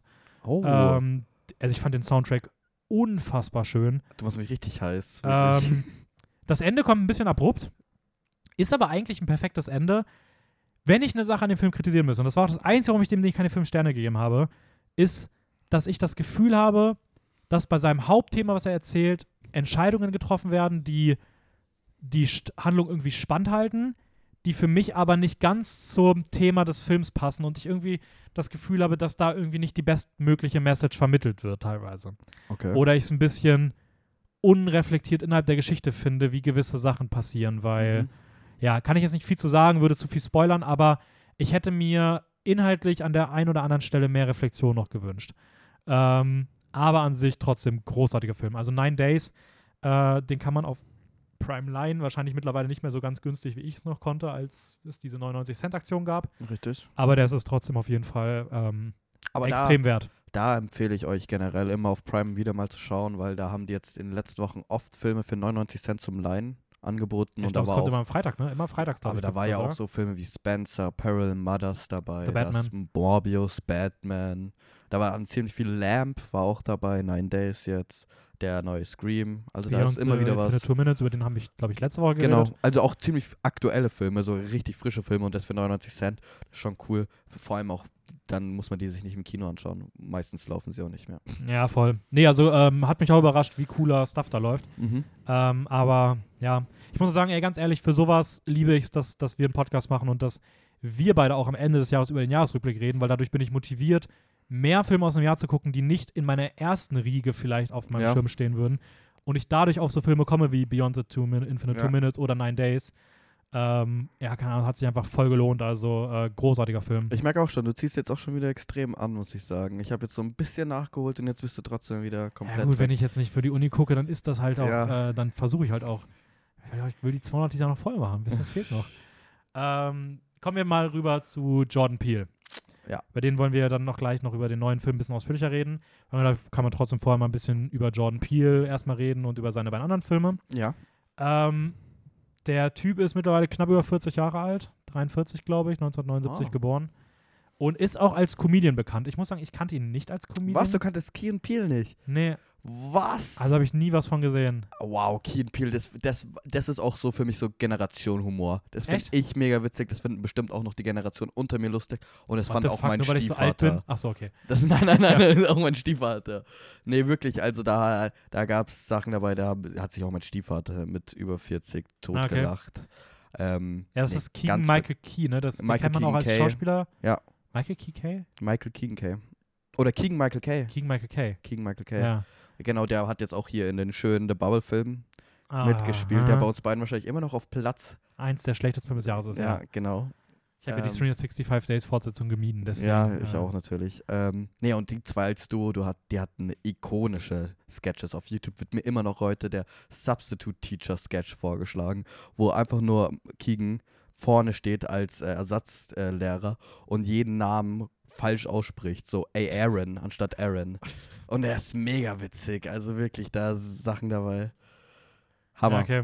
Also nee, ich kenne das tatsächlich nicht. Ich weiß, dass die beiden zusammen jetzt Ende des Jahres in dem Animationskomödien-Ding Wendell and Wild für Mhm. Netflix das Hauptduo der Dämonenbrüder irgendwie vertonen. Ja. Ähm, wahrscheinlich, weil sie halt diese gute Chemie haben. Ja, die hatten ja auch davor einen Film, der eher, glaube ich, nicht so an der Oberfläche gekratzt hat, dieser äh, Keanu, wo sie zu zweit irgendwie eine Katze von Gangsterboss entführen, aus Versehen. Okay, nee, den kenne ich nicht. Keanu hieß der, glaube ich, ja. Die Katze nennen sie Keanu. Ich weiß, Ah. glaube ich, wahrscheinlich schon eine Anspielung auf Keanu Reeves. War, glaube ich, okay. Aber sonst, ich kenne die als von deren Comedy-Sachen und Sketches, sind Ja. die super überragend. Und das merkt man ja auch noch in äh, Jordan Peels ersten Film vor allem, finde ich. Ich finde Nope jetzt seinen neuen, über den es hauptsächlich heute geht, nicht so witzig. Also Ah, ich muss sagen, Us hat wenige- auch sehr, sehr viel Comedy drin. Genau, also, aber Us und Get Out hat Ja. im Gegensatz schon viel Comedy drin. Also vor allem in Get Out hast du seinen besten Freund, der eigentlich nur Comedy Relief Mhm. ist und halt auch immer diese Jokes reinbringt. In, in Us hast du eigentlich den Vater von Winston Duke, der äh, so ein bisschen dieses Absurde, so ein bisschen der Zuschauer relatable ist, weil der halt immer so sagt, Mhm. Ah, okay, ich muss was auch sagen, ich finde, in Us sind auch einige der, der Creatures, sage ich mal, die auf sich auf ab Ja, natürlich, sehr das- witzig da- verhalten sollen. So. Da habe ich mich auch gefragt, ist das absichtlich witzig? Da reden wir gleich rüber. Wir fangen, können mal vorne anfangen. Wir Ja, können mal bei okay. Get Out anfangen. Äh, 2017 Mhm. hat Kam ein, Wasser an die Oberfläche. ja, hat ein, ein weiterer Film, der irgendwie so Horror in so ein modernes, Mainstream-taugliches Licht gehüllt hat. Ich meine, der Film war auch, glaube ich, seit langer Zeit, wenn nicht sogar generell, einer der ersten Horrorfilme, die auch mal bei den Oscars richtig abgeräumt hat. Drei Nominierungen, bester Film, beste Regie. Ich Und- sonst kein Horrorfilm, der je bei Oscars wirklich Nee, und bestes Originaldrehbuch, den, den Preis hat er sogar gewonnen. Also Ja. ist irgendwie auch schon crazy. verdient. Ähm, ja, finde ich auch. Also das Drehbuch ist wirklich krass gut in Get Out. Ja. Generell ist der Film krass gut. Ja, Also ähm, es geht um. Willst du machen oder soll ich? mach du. Okay, dann machst du gleich aus. Oh Gott. Äh, es geht um Chris, der mit seiner Freundin Rose zusammen das erste Mal zu den Eltern von ihr fahren möchte. mhm. Die, ich weiß gar nicht, ich glaube, die wissen nicht, dass er dunkelhäutig ist. Mhm. Oder er weiß nur nicht, beide wissen nur nicht, wie die Eltern darauf reagieren würden. Eins von beiden ist es. Ich glaube, sie wissen es nicht. ja. Nee, nee, äh, beim Packen gibt es die Szene, wo er sagt, wissen sie es schon, hast du es ihnen schon gesagt? So. ja, okay. Und dann ist sie so ein bisschen Und abgelehnt. ja, er fährt dann, die fahren dann dahin, es passiert auf dem Weg auch schon das erste bisschen Sonderbare. Und sie kommen dann an und die Eltern sind so ein bisschen weird gegenüber ihm. Er denkt dann, okay, vielleicht liegt es einfach daran, dass sie nicht wissen, wie sie damit vernünftig umgehen sollen, aber Ja. sie geben sich halt irgendwie auch Mühe. Und es häufen sich dann aber über die verteilten nächsten Tage mehr und mehr ähm, absurde Situationen, die auch immer drastischer werden. Und man merkt, dass irgendwas, ein düsteres Geheimnis hinter der Familie steckt. Und ja, das eskaliert dann immer weiter. Ich liebe, ich liebe in Get Out, muss ich sagen, ehrlich. Ich, deswegen habe ich auch das Zitat gewählt heute. Mhm. Dieser Art, boah, ich, ich habe es euch schon mal gesagt, so äh, modernen Rassismus irgendwie. Wie er Mhm. diesen modernen Rass- Rassismus so rüberbringt. Also auch genau in dieser Art von Zitat. Ich weiß nicht, das hat einfach einen sehr bitteren Nachgeschmack. Es ist, es hat, es gibt immer vor, eine gute Absicht zu haben, nur um dann sich irgendwie trotzdem von der Rasse her abzugrenzen. Ja, es ist halt irgendwie, ich glaube, Jean-Pierre hat das mal gesagt, es ist halt irgendwie so die andere Seite des Rassismus, also so der linksextreme Rassismus, der gefühlt diese Menschen rassistisch behandelt auf Basis von so einer exotisierenden Besessenheit irgendwie. Okay, das Wort ist zu groß für mich. Also es ist halt irgendwie so ein Exotismus.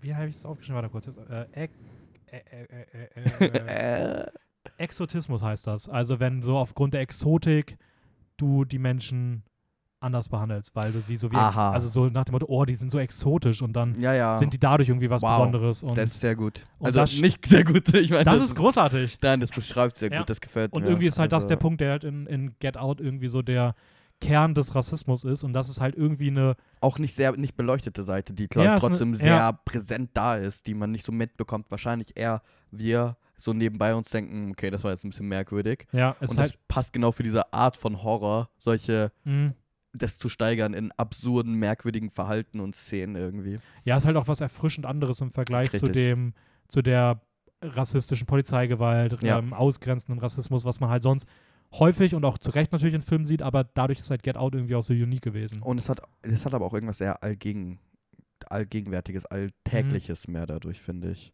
Ja, voll. So Polizeibrutalität ist extrem schlimm und es passiert sehr häufig, vor allem in der USA. Aber diese Art ist, glaube ich, etwas, was von Tag zu Tag Leute ja, mitbekommen und damit umgehen müssen. ja. Und ja, keine Ahnung, Get Out hat großartigen Cast, also Daniel Kaluuya ist Mhm. da, Lakeith Stanfield. ja. Der ist auch, äh, also ich muss sagen, insgesamt mag Was war das für eine Reaktion? ich, insgesamt mag ich Lucky Stanfield auch, glaube ich, ein bisschen lieber als Schauspieler als äh, Daniel Kalua. Kaluuya. Ich finde, also ich, hab, ich, ich muss sagen, ich finde Lucky Stanfield wirklich absolut großartig. Ich schon, aber woher? Also ich habe sie ja beide beispielsweise in ähm, Judas and the Ja. Black Messiah Side by Side gesehen und da fand ich Stanfield einfach nochmal eine Spur krasser. Ich finde den in Harder They Fall finde ich den Typen absolut großartig. Ich finde dem, dem gehört das. Kennst du den? The Harder They Fall? Ja, ja, aber da spielt er doch nicht mit. Natürlich, da ist ja dieser geile Western-Dude, dieser dieser krasse Schütze bei den Bösen. Oh Gott, oh Gott, oh Gott, ja, dieses, ah, ja, natürlich. Das ist die beste Rolle da. ja, ja, ja, stimmt, stimmt, stimmt. Richtig. Und ich weiß nicht, ich finde den einfach extrem cool, während Daniel Kaluuya für mich auch so ein paar Rollen gespielt hat, wo ich ein bisschen unscheinbar fand. Beispielsweise auch im MCU ist es irgendwie weird, dass er so eine voll kleine, unwichtige Ja. Figur ist. In Sicario ist er cool, Kleiner aber als Martin Freemans Rolle, was Ja, so ein bisschen voll. okay. ähm, in Sicario sticht er für mich jetzt auch nicht so krass raus. Ich habe schon vergessen, dass er da mitspielt. Ja, aber er ist trotzdem ein großartiger Schauspieler Ja. und in Get Out liefert er halt komplett ab. Ja.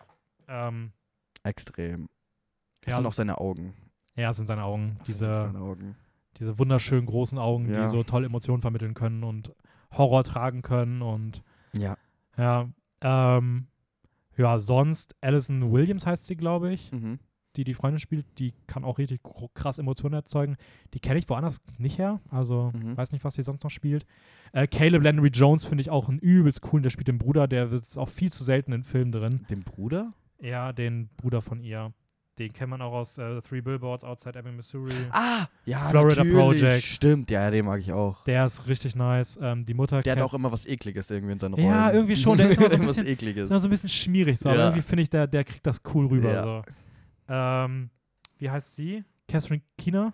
Oh, die mag ich so Aus gern, gell? Catherine New York. Keener, ja, die mag ich sehr gern. Und die spielt auch wieder in Get Out. Verdammt cool, muss ich sagen. Ja. Also die Rolle, vor allem, wo du, die hat auch am Anfang so ein bisschen mehr sympathisch, die wirkte am normalsten noch, weißt du? Wo du dachtest, okay, okay, der Vater versucht zu viel, Mhm. ganzen Haushalte be- verhalten sich merkwürdig und dann kam die Mutter, die halt so so ein bisschen normal ihm auch gegenüber getreten ist Mhm. und so und dann, also, fand ich schon sehr cool. Ja, da kommt ja auch dann die, die Sunken Place-Szene, Szene, die für ja- die der Film, glaube ich, auch ein bisschen berühmt geworden ist. So, weil Ja, das ist schon so die, die mit am meisten heraussticht und die ist auch wirklich komplett krass. Ich weiß noch, ich habe ähm, Guillermo del Toro reden hören über Get Out und er hat so gesagt, ja, also du siehst, der kann directen, der kann schreiben, Schauspiel super, alles super. Und dann kommt diese Szene, wo er in diesen Stuhl einsinkt und er nur so, fuck, sogar Sounddesign, alles Ja. sitzt. Das ist wirklich, Hast du eine Lieblingsszene in Get Out? es ist jetzt nicht frisch, wir haben beide, glaube ich, jetzt nicht Get Out nochmal extra glaub ich, Du hast ihn sowieso fünfmal, gesehen ja. sowas. Also, Ich habe ihn jetzt zweimal gesehen, es ist jetzt nicht frisch. Ja, natürlich am ehesten ist es die, die Zanken-Play-Szene, obwohl ich habe das Gefühl, ich vergesse irgendwas. Ich mag den Anfang auch extrem. mhm. Also, wo sie hinfahren, das mit dem Reh entdecken und ähm, von der Polizei aufgehalten werden. Das finde ich alles einen sehr chilligen, also chilligen im Sinne von äh, Chills bekommen. Ja, Einstieg Gänsehaut, äh, äh, Atmosphäre erzeugen. Genau, ein Ja. sehr schöner Einstieg dafür, für so einen Film. Sonst Lieblingsszene schwierig. Die äh, Running-Szene vielleicht? Mhm. Ja, die ich, ist stark. ich muss sagen, ich finde die Opening-Szenen generell cool, diese Montage, sein Alltag mit diesem coolen Soundtrack. Ist jetzt nicht Horror, aber ich Mhm. finde irgendwie, dass es so vom Vibe her bildet ziemlich perfekt ab, was bei Get Out später noch kommt. Äh, sonst eine Szene, die ich extrem gerne mag, ähm, ist für mich die Konfrontation zwischen der Figur von Lucky Stanfield und der von ihm, Mhm, wo es dann irgendwie auch von der Stimmung auf, von 0 auf 100 so krass switcht und wo er super. dann auch hochgeht und auf einmal alles stillsteht. Und das ist so für mich so ein absoluter Gänsehautmoment. Richtig, aber ich habe da auch die im Kopf mit der, mit der Haushälterin, wo Mhm. die auch so ein bisschen austickt irgendwie. Also so innerlich, wo du merkst, Ja. dass sie so stehen bleibt. Ja, Die ist auch verdammt stark, die ist auch einfach gut geschauspielt für so eine, für so eine Nebenrolle. ja es sind so diese stark. creepigen Momente, die Ja. irgendwie krass gut finde bei Get Out. Ja. Ja, zwei Jahre später kam Kam- dann Us. Mhm. Äh, das ist jetzt das erste Mal ganz interessant, weil den haben wir beide beim Aktuell ersten gesehen. Mal eher so mittelmäßig gefunden, bis ganz okay. Mhm. Und haben wir jetzt beide nochmal gesehen. Und du weißt nicht, was ich davon Und ich halte. weiß noch nicht, was du davon hältst. Ja. Um was geht's denn in Us? Äh, es geht um eine, eine Familie, die äh, zum Sommer äh, zum Ferienhaus fährt und Mhm. da sind, gehen sie zu einem Strand und da hatte die Mutter der Familie als kleines Kind ein traumatisierendes, äh, traumatisierende Erfahrung Mhm. erlebt. Und es kommt jetzt in ihr wieder zurück und sie sieht merkwürdige Zufälle, die sie nicht als Zufälle empfindet. Mhm. Und dann wird sie noch verrückt. Und dann steht irgendwann eine Familie von Halbdoppelgängern irgendwie in der Einfahrt. Das ist halt auch schon im Trailer. Ja, ja, deswegen, natürlich. ja. Also, Für diejenigen, die immer schon mal sehen wollten, wie alle möglichen Schauspieler und Schauspielerinnen zwei Rollen spielen, das ist der perfekte Film dafür. Ähm, ja, mir, du darfst jetzt direkt mal anfangen, weil du hast äh, dir die Frechheit rausgenommen, nicht zu bewerten, wie du den Film fandst bei Letterboxd, deswegen weiß ich es nicht und deswegen will ich erstmal wissen, was du davon hältst. Ich muss sagen, ich fange vorne an, als ich ihn das erste Mal gesehen habe. Mhm. War extremst enttäuschend. Weil ich Get Out sehr mochte und Jordan Peele halt durch Keen Peele wusste, der kann Comedy. Auf einmal haut er da so ein Horror-Ding raus, was komplett durch die Decke geht und jetzt noch ein und dann noch mit Lupita Nyong'o in der Hauptrolle. Ich habe mich extrem gefreut, war dann sehr enttäuscht. Ich muss auch sagen, ich habe viel zu viel lachen müssen. Mhm. Ich mochte nicht, wie sie die Stimme macht. Mhm. Ich fand die eher witzig. Und sonst hat es für mich alles nicht gepasst. Sehr verwirrend. Und als ich ihn jetzt vor ein paar Tagen nochmal gesehen habe, fand ich ihn großartig. also Ja, wirklich. okay, nice. Ich muss sagen, äh, viel, viel düsterer, viel, viel mehr creepy Momente für mich. Vor allem, ich muss sagen, jetzt, wo ich Lupita Nyong'o diese Stimme machen höre, hat's mir, hatte ich Gänsehaut auf einmal. Also generell gab es Momente, vor allem durch sie, durch ihr Schauspiel, beide Figuren, wie sie sie handelt, hat für mich Gänsehaut erschaffen. Ja. Also extrem krass. Und dann gibt es halt diese Momente, wo man nicht ganz sicher ist, sind die absichtlich lustig? Also diese, es gibt ja die normalen Menschen und dann gibt es die im Film, heißen die Tethered, oder? ja, Tethered. irgendwie sowas. Ich weiß nicht, wie es im Deutschen ist. Und die Ja, sind anscheinend, weil am Anfang des Films wird auch ein Zitat. Das wollte ich noch nicht, ist sehr interessant, weil in Us und in Nope startet es mit einem Zitat. Ich weiß nicht, ob Get Out mit einem Zitat startet. Nee, ich glaube nicht. Auf jeden Fall steht am Us am Anfang dieses Zitat von, ähm, äh, kein Zitat. kein Zitat, sondern nur dieser Text. Es ist unter den Festland Amerikas ganz viele Ah, ja, Katakomben und unter Tunnel und sowas gibt es, wo niemand weiß, was drin ist. Und er benutzt das halt und sagt, da sind die Spiegelbilder dieser Figuren, die in diesen Tunneln leben, aber das alles irgendwie mehr abgefuckter ist. Kein normales Mhm. also, die essen da nur Hasen. Mhm. äh, Weiß ich nicht ganz genau, was das symbolisch bedeuten soll. Ja, und ähm, ich weiß nicht, diese Figuren können nicht reden. Und wenn sie sich dann so kommunizieren, gab es Momente, die dann irgendwie extrem lustig waren. Und ich weiß nicht, ob das beabsichtigt war. Also da gibt es eine Szene, wo der eine auf dem Boot schreit, um Ja. äh, zurückzurufen. Und ich weiß, äh, neben mir mein Mitbewohner nur so Mhm. gelacht hat. Also ich muss sagen, es ist tatsächlich einer der Punkte, den ich bei Us nicht mag. Ja? Also ich finde auch jetzt beim zweiten Mal gucken, ich finde den Humor hier stellenweise deplatziert. Beziehungsweise komme ich damit einfach nicht klar. Und gerade bei den anderen, wie die sich verhalten, ähm, wie sie kommunizieren, äh, das ist teilweise irgendwie so weird komisch, dass, das, aber ich mochte es nicht. Also ich habe das ist wirklich ein Punkt, wo ich sage, Okay, ja. das, das hat mir nicht, nicht gefallen. Ich fand das, ich fand die, die, deren Verhalten cool, wenn sie ernster waren, also gerade auch wenn man das erste Mal, wenn sie das erste Mal auf die Familie treffen und sowas, da noch, aber es driftet mir dann zu häufig in irgendeine Comedy-Richtung, die, Ja, ich- das- die mir nicht gefällt. Ich fand es eher irritierend. Es passiert auch nicht so oft, aber nee, es gab diese aber ja. zwei, drei, wo sie kommunizieren, was eher ein bisschen lächerlich ist. So. Ja, und auch generell, ich hätte mir, ich weiß nicht, ich finde, für mich hätte der Film mehr ernste Töne dann durchweg vertragen Mhm. können. Das ist schon ein Punkt, wo ich auch, ich habe auch jetzt wieder bis so zum letzten Drittel des Films gedacht, ich bleibe ungefähr bei meinem Rating. Mhm. auch wenn ich ihn dann doch schon irgendwie besser einordnen konnte. Bei mir hat das Ende den Film dann doch hochgezogen, weil ich dann dachte, okay, der ist schon inhaltlich sehr geil, hat eine coole Story, krasses Finale, geiler Score. Also auch wieder Michael Abels, der jetzt auch für Dope Mhm. äh, gescored hat. Und der hat auch diesen I Got Five on It von Loonies so geremixed und das so als Horrorscore benutzt, was super funktioniert und auch ich mega finde, der hatte cool sowas, sowas sakral-rituelles Ja, irgendwie. Das ja, war oh, genau, es cool. gibt ja auch diesen Chor-Gesang, der dann kommt. Ist Ja. auch mit dem Intro. Ähm, ja, spoilern wollen wir nicht, oder? Noch nicht. Nö, nicht so. Us. Äh, Okay. Aber schaut euch Us an, also ich weiß nicht, ich habe das Gefühl, bei, bei, bei Peel muss man immer ein bisschen die Erwartungen wegnehmen und einfach versuchen, sich mehr darauf einzulassen, weil er schon, glaube ich, Erwartungen enttäuscht, wenn man denkt, das ist das, wie er es bisher gemacht hat. Mhm. So, das war halt bei mir bei Us damals auch so und das wird jetzt auch bei Nope dann so, äh, so ein bisschen ein Punkt sein, über den man reden muss. Ähm, ja, das ich, wird schwierig. ja, ich weiß, ich, ich finde bei Us auch noch die Kostüme cool. Ich fand so dieses, diese Schere, wie sie inszeniert war, sah einfach yep. todescool aus. Mhm. Schauspiel von allen großartig. Auch hier wieder Winston Duke, der Hauptdarsteller auch aus Nine Days, den ich gar nicht erkannt hatte, auch als ich Nine Days Echt? geguckt habe. Überhaupt nicht. Ähm, ja, Lupita Nyong'o hast du schon gesagt. Komplette Weltklasse. Und auch also. die Kinder waren verdammt stark, muss Ja. ich sagen. Also vor allem auch die Tethered, also deren Spiegelbilder von Mhm. dem Mädel. Mhm. Das hat diese creepy Lächeln den ganzen Film drauf. Oh, ich krieg gerade Gänsehaut, muss ich sagen. Das war stark. das war wirklich verdammt gut, muss ich sagen. ja, wer mir nicht gefallen hat, auch da wieder, ich fand die Freundesfamilie irgendwie. Aber nicht Elizabeth Moss, oder? ich fand auch Elizabeth Moss irgendwie, ich weiß nicht, sie hat das gut gespielt. Diese, die hat halt dieses eklige Sie hat das Charakter. voll gut gespielt, aber irgendwie hat sie sich für mich überbesetzt für die Rolle angefühlt.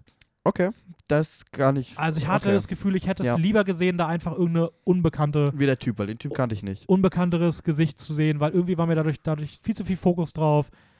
Und das fand ich, ich weiß nicht, ich mochte auch nicht, wie sie die Familie dann weiter benutzt haben in der Handlung. Mhm. Ja, keine Ahnung. Also ich habe schon bei Astro meine ein oder andere ein bisschen mein Problem, Ja, same. aber ich finde ihn trotzdem cool. Ich, mu ich mag Ähm, den vor allem die Eröffnungsszene ist absolute Weltklasse. Also hier die Eröffnungsszene. sehr. Oh ja. Hier der Jahrmarkt Stimmt. Spiegel mit auch Abdul Matin. Ja, Masch, äh, ja, ja, ja, der, ja. Aus Der, Aquaman, der. ja, und äh, der ja auch in sehr viel momentan gespielt hat. Ähm, großartige Eröffnungssequenz. Ähm, und die gesagt, dann auch gespiegelt zu sehen, fand ich richtig creepy. ja, Die fand ich Ja. richtig creepy. Also da spielt auch er extrem eklig. Also da habe ich mir, Ja. also da habe ich mir wirklich auch wieder so zusammengekrümmt, weil das fand ich, keine Ahnung, wie er sich da bewegt. Ui. So Lupita Nyong'as Spiegelfigur bewegt sich ja sehr, mhm. auch fast schon witzig. Aber ich finde, es funktioniert. Mhm. Es hat diesmal für mich funktioniert. ja, voll. Würde, würde ich Ich, auch muss sagen. sagen, beim also. ersten Mal fand ich es zu lächerlich, aber für mich hat es diesmal sehr gut funktioniert. Aber genau wie sie sich bewegen. Ich finde es cool, dass du solche Sachen einbaut. Und damit verlassen wir die Horrorgefilde und gehen zu Nope. Verlassen wir die Horrorgefilde. Ich finde, man muss es eigentlich zumindest einmal so gesagt haben, damit alle Leute denken, hä, was ist das gar kein Horrorfilm? Nein, Ja. vielleicht ein bisschen, aber erwartet es nicht. Ja, ja, ja, Ja, wir haben Nope gesehen. ja. Ähm, mein Film des Jahres bisher, der erste Film seit einem Jahr, dem ich mal wieder die volle Punktzahl gegeben habe. Ich stehe da auch weiterhin Seit zu. einem Jahr. Ja, der letzte war Dune damals, ne? Ah. Also gut, zwischendurch war noch The Beatles Get Back, aber es ist halt eher so eine Doku-Serie. Okay. Ja. Und, oder auch irgendwelche Sachen, keine Ahnung, Perfect Blue, Rewatches von Filmen oder Filme, die ich Ja, ja, früher natürlich. nachgeholt habe. Aber wirklich von, ey, ich gucke, was aktuell ist, ist es seit Dune für mich die erste fünf Sterne wieder gewesen. Ja. Ähm, Ja, ich frage mich jetzt, ähm, also dazu, wir haben den, heute ist Mittwoch, wir nehmen am Mittwoch auf. ja. Wir haben den am Montag im Kino gesehen, im Motiv. Und ich bin darauf dann nochmal gestern am Dienstag in Apollo und habe mir den auf IMAX angeschaut. ja. Und jetzt frage ich mich, rede ich eher aus der Montag-Filmerfahrung oder Dienstag-Filmerfahrung? Kannst du über ja? beides reden. Darfst beides einbauen, auch wie sich verändert hat vielleicht. Ähm, Ähm, ja, Also- kurz erstmal Einstieg. Es ist ein Sci-Fi Area 50 Nope. Ähm, es geht um. oh. Schöner Titel. Ja. Äh, äh, es geht um eine prärieartige Landschaft irgendwo in Kalifornien, das weite Land, alles ein bisschen westernmäßig inszeniert und dort leben die Geschwister OJ und M, gespielt von Daniel Kaluuya und Keke Palmer, ähm, die eine Pferderanch betreiben, auf der Pferde dressiert werden für den Einsatz in Hollywood, für Filme. Und der Vater ist eigentlich das Gesicht der Familie und ja, verstirbt unter mysteriösen Umständen, weswegen dann die Geschwister so ein bisschen ja, seine, das Geschäft übernehmen müssen, aber auch vor finanzielle Probleme gestellt werden und sich fortan auch die mysteriösen Ereignisse auf ihrem Land, vor allem beziehungsweise eher über ihrem Land, ähm, vermehren, denn es scheint irgendwas Seltsames am Himmel zu sein, was ähm, ja, diesen, dieses Stück Land irgendwie heimsucht. Mhm. Ähm, und das ist eigentlich die, die Ausgangssituation in Nope. Richtig. Äh, wie gesagt, ich finde, es ist kein. Er hat Horrorelemente, er hat schon Horrorinszenierungen immer wieder, aber ich würde ihn nicht als Horrorfilm betrachten. Ich würde ihn als. Sci-Fi-Thriller. Ich muss auch sagen, beim zweiten Mal schauen gibt es für mich auch richtig, also es ist schon ein Abenteuer. Ist auch ein richtiges Abenteuer Ja, irgendwie. Also Irgendwie schon. gibt es Szenen, der auch vom Score hinterlegt, das ist richtig, ich weiß glaube ich auch, dass Jordan Peele mal ein Interview gesagt hat, dass er mal so den, auch mal so ein Black Adventure Movie haben Mhm. wollte und das finde ich mega und das, da ist mir auch echt äh, in IMAX das Herz irgendwie aufgegangen bei so einer Szene, der wahrscheinlich für dich so der Money Shot ist Mhm. und da setzt dann so diese Western-abenteuerliche Musik ein Ja, und das war richtig schön. Das, das war wirklich, Ja. Also wir versuchen erstmal einen Augenblick über den Film zu reden, ohne zu spoilern. Wir Ja. gehen am Ende nochmal ein bisschen mehr in den Spoiler-Talk rein. weil ich würde gern auch Verbindungen zwischen Ja, ja. den drei Filmen stellen. Ähm, aber wir wollen die ersten ein, zwei Minuten vielleicht mal kurz mal so reden und mal empfehlen. Ja. Ähm, ich muss sagen, ich finde, es ist ein äh, Bilderbuch-Blockbuster irgendwie, weil er ist einfach bildgewaltig. Mhm. Er ist krass. Ich glaube, man kann auch mit Spaß haben, wenn man sich nicht Ein so tief Score. rein begeben will. Epischer Score, die, die, das Sounddesign und die Musik sind komplett krass. Er ist schon irgendwie auch witzig durch die eine oder andere Nebenfigur. Aber viel in einer viel geringeren Dichte Ja. als in Get Out oder Us. Ähm, er ist ich muss sagen, er hat mich richtig fertig gemacht, was so die Spannungsmomente angeht, weil er toll inszeniert ist, hat mich sehr stark im Nachgang an so geniale Inszenierungsweisen wie beispielsweise von Steven Spielberg in Jaws erinnert. Mhm. Also sei es, ich weiß nicht, ich meine, beide Filme schaffen irgendwie so das Grauen zu inszenieren, ohne es groß In einer zu Fläche zeigen. von nichts auch irgendwie. in einer Fläche von nichts durch Kameraeinstellungen und eine Paranoia zu erzeugen. Ja, Ähm, das Ganze mit Sounddesign vermischt, wie ich es halt das letzte Mal halt in Jaws gesehen habe. Und das Mhm. ist halt fast 50 Jahre her. Und Nope ist für mich der erste Film, der das halt mal wieder schafft. Ähm, ja, ich, ich mochte die Geschichte. Ja. Ich fand den, also ich, ich fand den wirklich eigentlich perfekt. Der hat Momente, wo man sagen könnte, ich finde, hier verhalten sich die Figuren ein bisschen dümmlich. Ich hätte mir davon vielleicht ein bisschen mehr Ja. erhofft. Das sind so Sachen, die ich immer wieder lese, dass man irgendwie, ja, dass die. Figuren sich so ein bisschen unsinnig verhalten. Und ich kann es vielleicht irgendwo ein bisschen nachvollziehen, aber ich finde, für mich lösen sich halt all diese Sachen in Metaphern, Ja. in, ähm, in Botschaften, die er vermitteln soll, auf und deswegen ist es für mich halt irgendwie okay. Mhm. Und mich hat es nicht gestört und deswegen fand ich den großartig. Ähm, also nur dazu ganz kurz. Ich habe mich extrem gefreut auf äh, Nope. Ich weiß auch, dass wir ich der Wochen davor gesagt hat, dass das auf einmal irgendwie mein Highlight des Jahres ist, weil ich so hyped auf den Mhm. bin. Ich war auch nervös vom Kino gehen, muss ich Ja, sagen. man muss auch da ganz kurz sagen, äh, Raul hat auch regelmäßig in Kinofilmen, wo wir waren, bei den Trailern im Vorhinein, ähm, an die Decke geguckt, wenn Noble lief, Ja, damit genau. er bloß nicht noch mehr Szenen sieht. Ja, ja, ja, ich wollte, ich habe den zweiten Trailer und so alles nichts gesehen. Ähm, ja, und dann sitze ich in diesem Kino und ich denke mir, okay, ich schaue mir das an.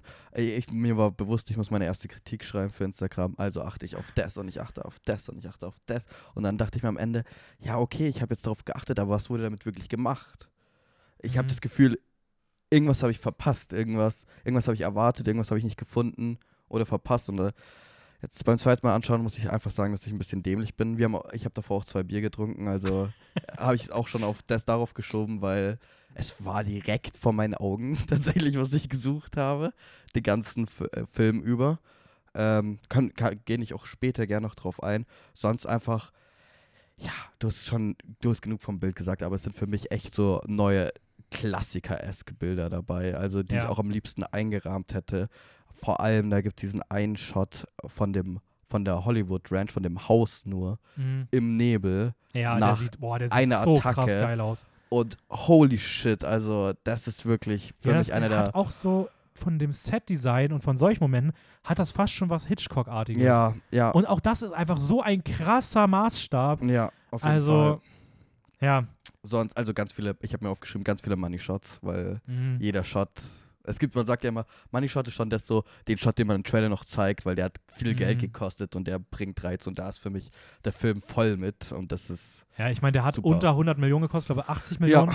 Und für 80 Millionen sowas zu produzieren, während Netflix sich die Frechheit rausnimmt, für 200 Millionen Grütze zu produzieren, Ja, ähm, das zeigt einfach mal wieder, wie gut Film aussehen kann, wenn du Leute hinsetzt, Ja. die wirklich sich mit der Materie auskennen. Und du hast halt heute von heute mal als äh, DP, als Kameramann, der auch Filme wie Art Astra und ähm, die Nolan-Filme, Tenet, Dunkirk, richtig? Ja, hat auch Interstellar gemacht. Und Interstellar, richtig. Und der hat den auf 65 mm IMAX gedreht, also richtig teure Bilder, richtig Ja. große und verdammt schöne. Und die haben auch für die Nachtbilder haben sie irgendeine neue Technik entwickelt, was ich mega interessant fand. Das war mir zu viel Technik, dass ich es wirklich verstehen Ah, okay. konnte. Aber die haben irgendwie so zwei Kamera benutzt und die eine war gleich noch auf Film und die andere haben sie mit einem Infrared, Infrarotsensor, so dass es umgedreht ist irgendwie das Bild. Also sie haben es am helllichten Tag gefilmt und dann hast du auch dadurch so eine richtig schöne graue Wolkenwand. Ah, und das krass. sieht, das habe ich jetzt mal, ich habe mir das nach dem ersten durchgelesen und als ich den jetzt gestern nochmal geschaut habe, also die Nachtfotografie, die Szenen in der Nacht sind wunderschön. Ich, der Himmel genauso, und ja. alles. Ho, das sieht also schon das, richtig geil aus. Der schaut verdammt cool aus und das ist auch cool, dass sie da so, also als Regisseur zu sagen, wir haben da eine neue Technologie irgendwie, ich mit meinem Kameramann ausgemacht für Nachtfotografie ist, ist super. Wir würden da mal was Neues ausprobieren. Ja, genau. Und zum Sound, also Sounddesign und Soundtrack sind so fast ununterscheidbar irgendwie. Das Mhm. läuft eins mit der anderen in der Hand und das ist genial, finde ich, also wenn sowas funktioniert. Also da wird ja Musik mit der Handlung irgendwie eingebaut und auch designt, Ja. will ich jetzt mal sagen, umbenutzt. Ähm, ja, und da sind Schreie in diesem Film, ei, die dir ins Knochenmark gehen und wie so ein Elektrofunken durch den Körper. Ich hatte wirklich Szenen, bei denen ich zischt. gefühlt zehn Minuten danach noch irgendwie so, so eine Ich muss sagen, du hast, mir unangenehme gesagt, Gänsehaut hatte. du hast mir gesagt, bei welcher Szene. Und ich hatte es tatsächlich gestern bei der gleichen und war dann auch erstmal so, whoop. Ja. Ähm, ich würde sagen, also riesige Empfehlung, schaut euch Nope an, schaut euch Nope unbedingt im Kino an, Ja. schaut euch Nope unbedingt auf der größtmöglichen Leinwand mit dem bestmöglichen Soundsystem an. Und wir würden jetzt mal rübergehen in den Spoiler-Teil. Das heißt, äh, komplette Empfehlung dafür. Morgen kommt deine, also für euch am Samstag dann kommt potenziell, wenn alles glatt läuft, die Kritik noch zu Nope bei Mhm. uns auf Instagram. Könnt ihr gerne auch nochmal reinlesen. Und ähm, wir gehen jetzt ins Spoiler-Teil rüber, also bitte nicht weiterhören, wenn ihr den Film noch nicht kennt. Der ist wirklich großartig, ihr solltet euch hier nicht spoilern lassen und äh, wir reden jetzt über Nope mit Spoilern. Ja, Ich würde trotzdem mal ein bisschen sanfter einsteigen. ja, hatte ich Ähm, auch. Welche Figur, wie, also wie, wie würdest du das Schauspiel bewerten von den zentralen Figuren, sage ich mal so? Ähm, oder auch generell, wie, wie, wie fandst du die Figuren so?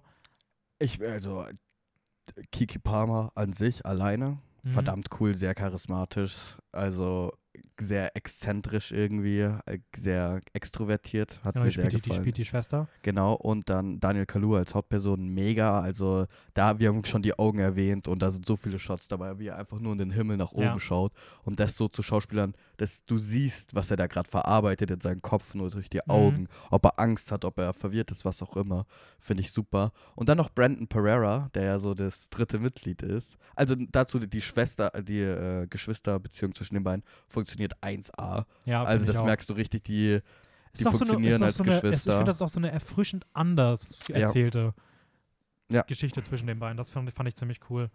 Äh, ganz kurz, ich muss sagen, ich finde Keke Palmer, also die, die die Schwester spielt, ist für mich so ein bisschen Schauspieler in dem Film gewesen. Also ich fand schon, Mhm. dass ihre Performance war so die, die mich am meisten begeistert hat. Mhm. Also ähm, ich, Daniel Kaluuya auch super, Mhm. wirklich super. Trotzdem fand ich sie am coolsten irgendwie. Ja. Keine Ahnung warum, weil sie ist auch gar nicht so präsent im Vergleich zu ihm. Und er hat schon diese ganzen geilen Shots und sowas, aber trotzdem, ich fand sie irgendwie extrem cool. Ja. Und Fun Fact habe ich tatsächlich zu Brandon Pereira, der so das dritte, also die dritte Leadfigur eigentlich spielt. Mhm. Mhm. Und zwar ähm, hat er die Rolle geändert. Weil eigentlich war die Rolle von John Peel geplant als so ein nerdy, ich helfe euch mit allen Typ. Mhm. Und äh, er ist in die Audition reingegangen und hat so ein bisschen mehr seinen eigenen Take drauf gemacht. Okay. Und hat so gesagt, so, okay, er arbeitet in Retail, in so einem Einkaufsladen. Da hat er keinen Bock drauf, seine Figur. Und deswegen war er so ein bisschen mehr genervt. Und dann hat John Peel gesagt, hey, das hat mich end zum Lachen gebracht. Funktioniert, ich schreibe die Figur um. Passt. Ach krass, cool. Ja. Ja, ich finde, er macht das auch gut. So. Ja, es ist gut. natürlich voll der Comic Relief und sowas, aber er funktioniert. So. Ja. Und das ist so mein Take auf viele der Figuren. Ich fand auch Steven Yeun beispielsweise, den man schon weniger sieht, als ich dachte. Mhm. Ähm, und ich das natürlich irgendwie auch schade finde, weil ich den Typ einfach super gerne sehe. Aber er funktioniert genau in der Rolle, wo man ihn für braucht. So. Und er verschwindet mit einem Knall Mhm. und gibt diesem ganzen Schrecken, der dann kommt in der Szene, ähm, wo man halt sieht, dass dieses Monster frisst und Ja. sowas und wie das inszeniert ist, gibt er dem Ganzen irgendwie so ein Gesicht. Aber man kann auch, ich glaube, da, da kann man auch ein bisschen was reinlesen, weil du hast Steven Yeun's Figur, der als ähm, ein Kinderstar, Kinder-Hollywood-Star war, der an der Sitcom mitgespielt hat, wo ein Tier, äh, ein Affe völlig eskaliert ist Mhm. und äh, die Schauspieler an diesem Set umgebracht hat, außer ihn. Ich glaube, es wird so ein bisschen angedeutet, weiß man nicht ganz, er ist einer der einzigen Überlebenden. Und dann gibt es diese Szene am Ende, wo der Affe ihm so die Hand geben will Mhm. und dann stirbt. Mhm. Und du hast dann am, im Film in der Gegenwart versucht er auch gerade wieder, versucht er, also nicht wieder, aber versucht er ein Raubtier zu zähmen eigentlich. Ja, er macht halt eigentlich genau das, was genau. andere Leute mit dem Affen gemacht haben. Und damals war er halt noch so der, der Freund davon und hat das Ja. eigentlich noch nicht gemacht, war noch kein Teil von diesem Bösen. und ich glaube, du und- siehst da diese Realisation Ja. auch ein bisschen, was diese auch diese Parallele, was dazu gemacht hat. Mhm. Ganz kurz, was ich witzig finde, ich habe gelesen, dass in diesem Museum, weil es wird ja dadurch angedeutet, dass er so nicht diese Fame von damals hinter sich lassen kann, weil er ein Museum aus seiner Reality-Show Sachen da bastelt, ist anscheinend die Schere aus Ass. Ach, echt? Ja, soll drin sein. Ach, krass. Ja. Das ist cool. Ja. Ah, Genau. Auch irgendwas aus Get Out? Ähm, nee, ich weiß auch, er sagt immer keine Kommentare zu solchen Sachen aus. Aber anscheinend Ass und Nope, sonst son. Also generell, ich, das wollte ich nämlich auch verbinden. Ähm, du siehst Tiere sehr viel in seinen Filmen allen. Du hast in Get Out das Reh, du hast in Ass die Hasen, du Mhm. hast in Nope Alles. die Pferde und den Affen Ja. eigentlich. Aber die Pferde sind schon eher so dieses zentrale Ding in Nope, finde ich. Und keine Ahnung, ich finde es cool, die, mit dieser Symbolik zu spielen. Du kannst immer sehr viel rein Mhm. interpretieren in Get Out. Dieses Deer in the Headlights ist so seine Figur irgendwie.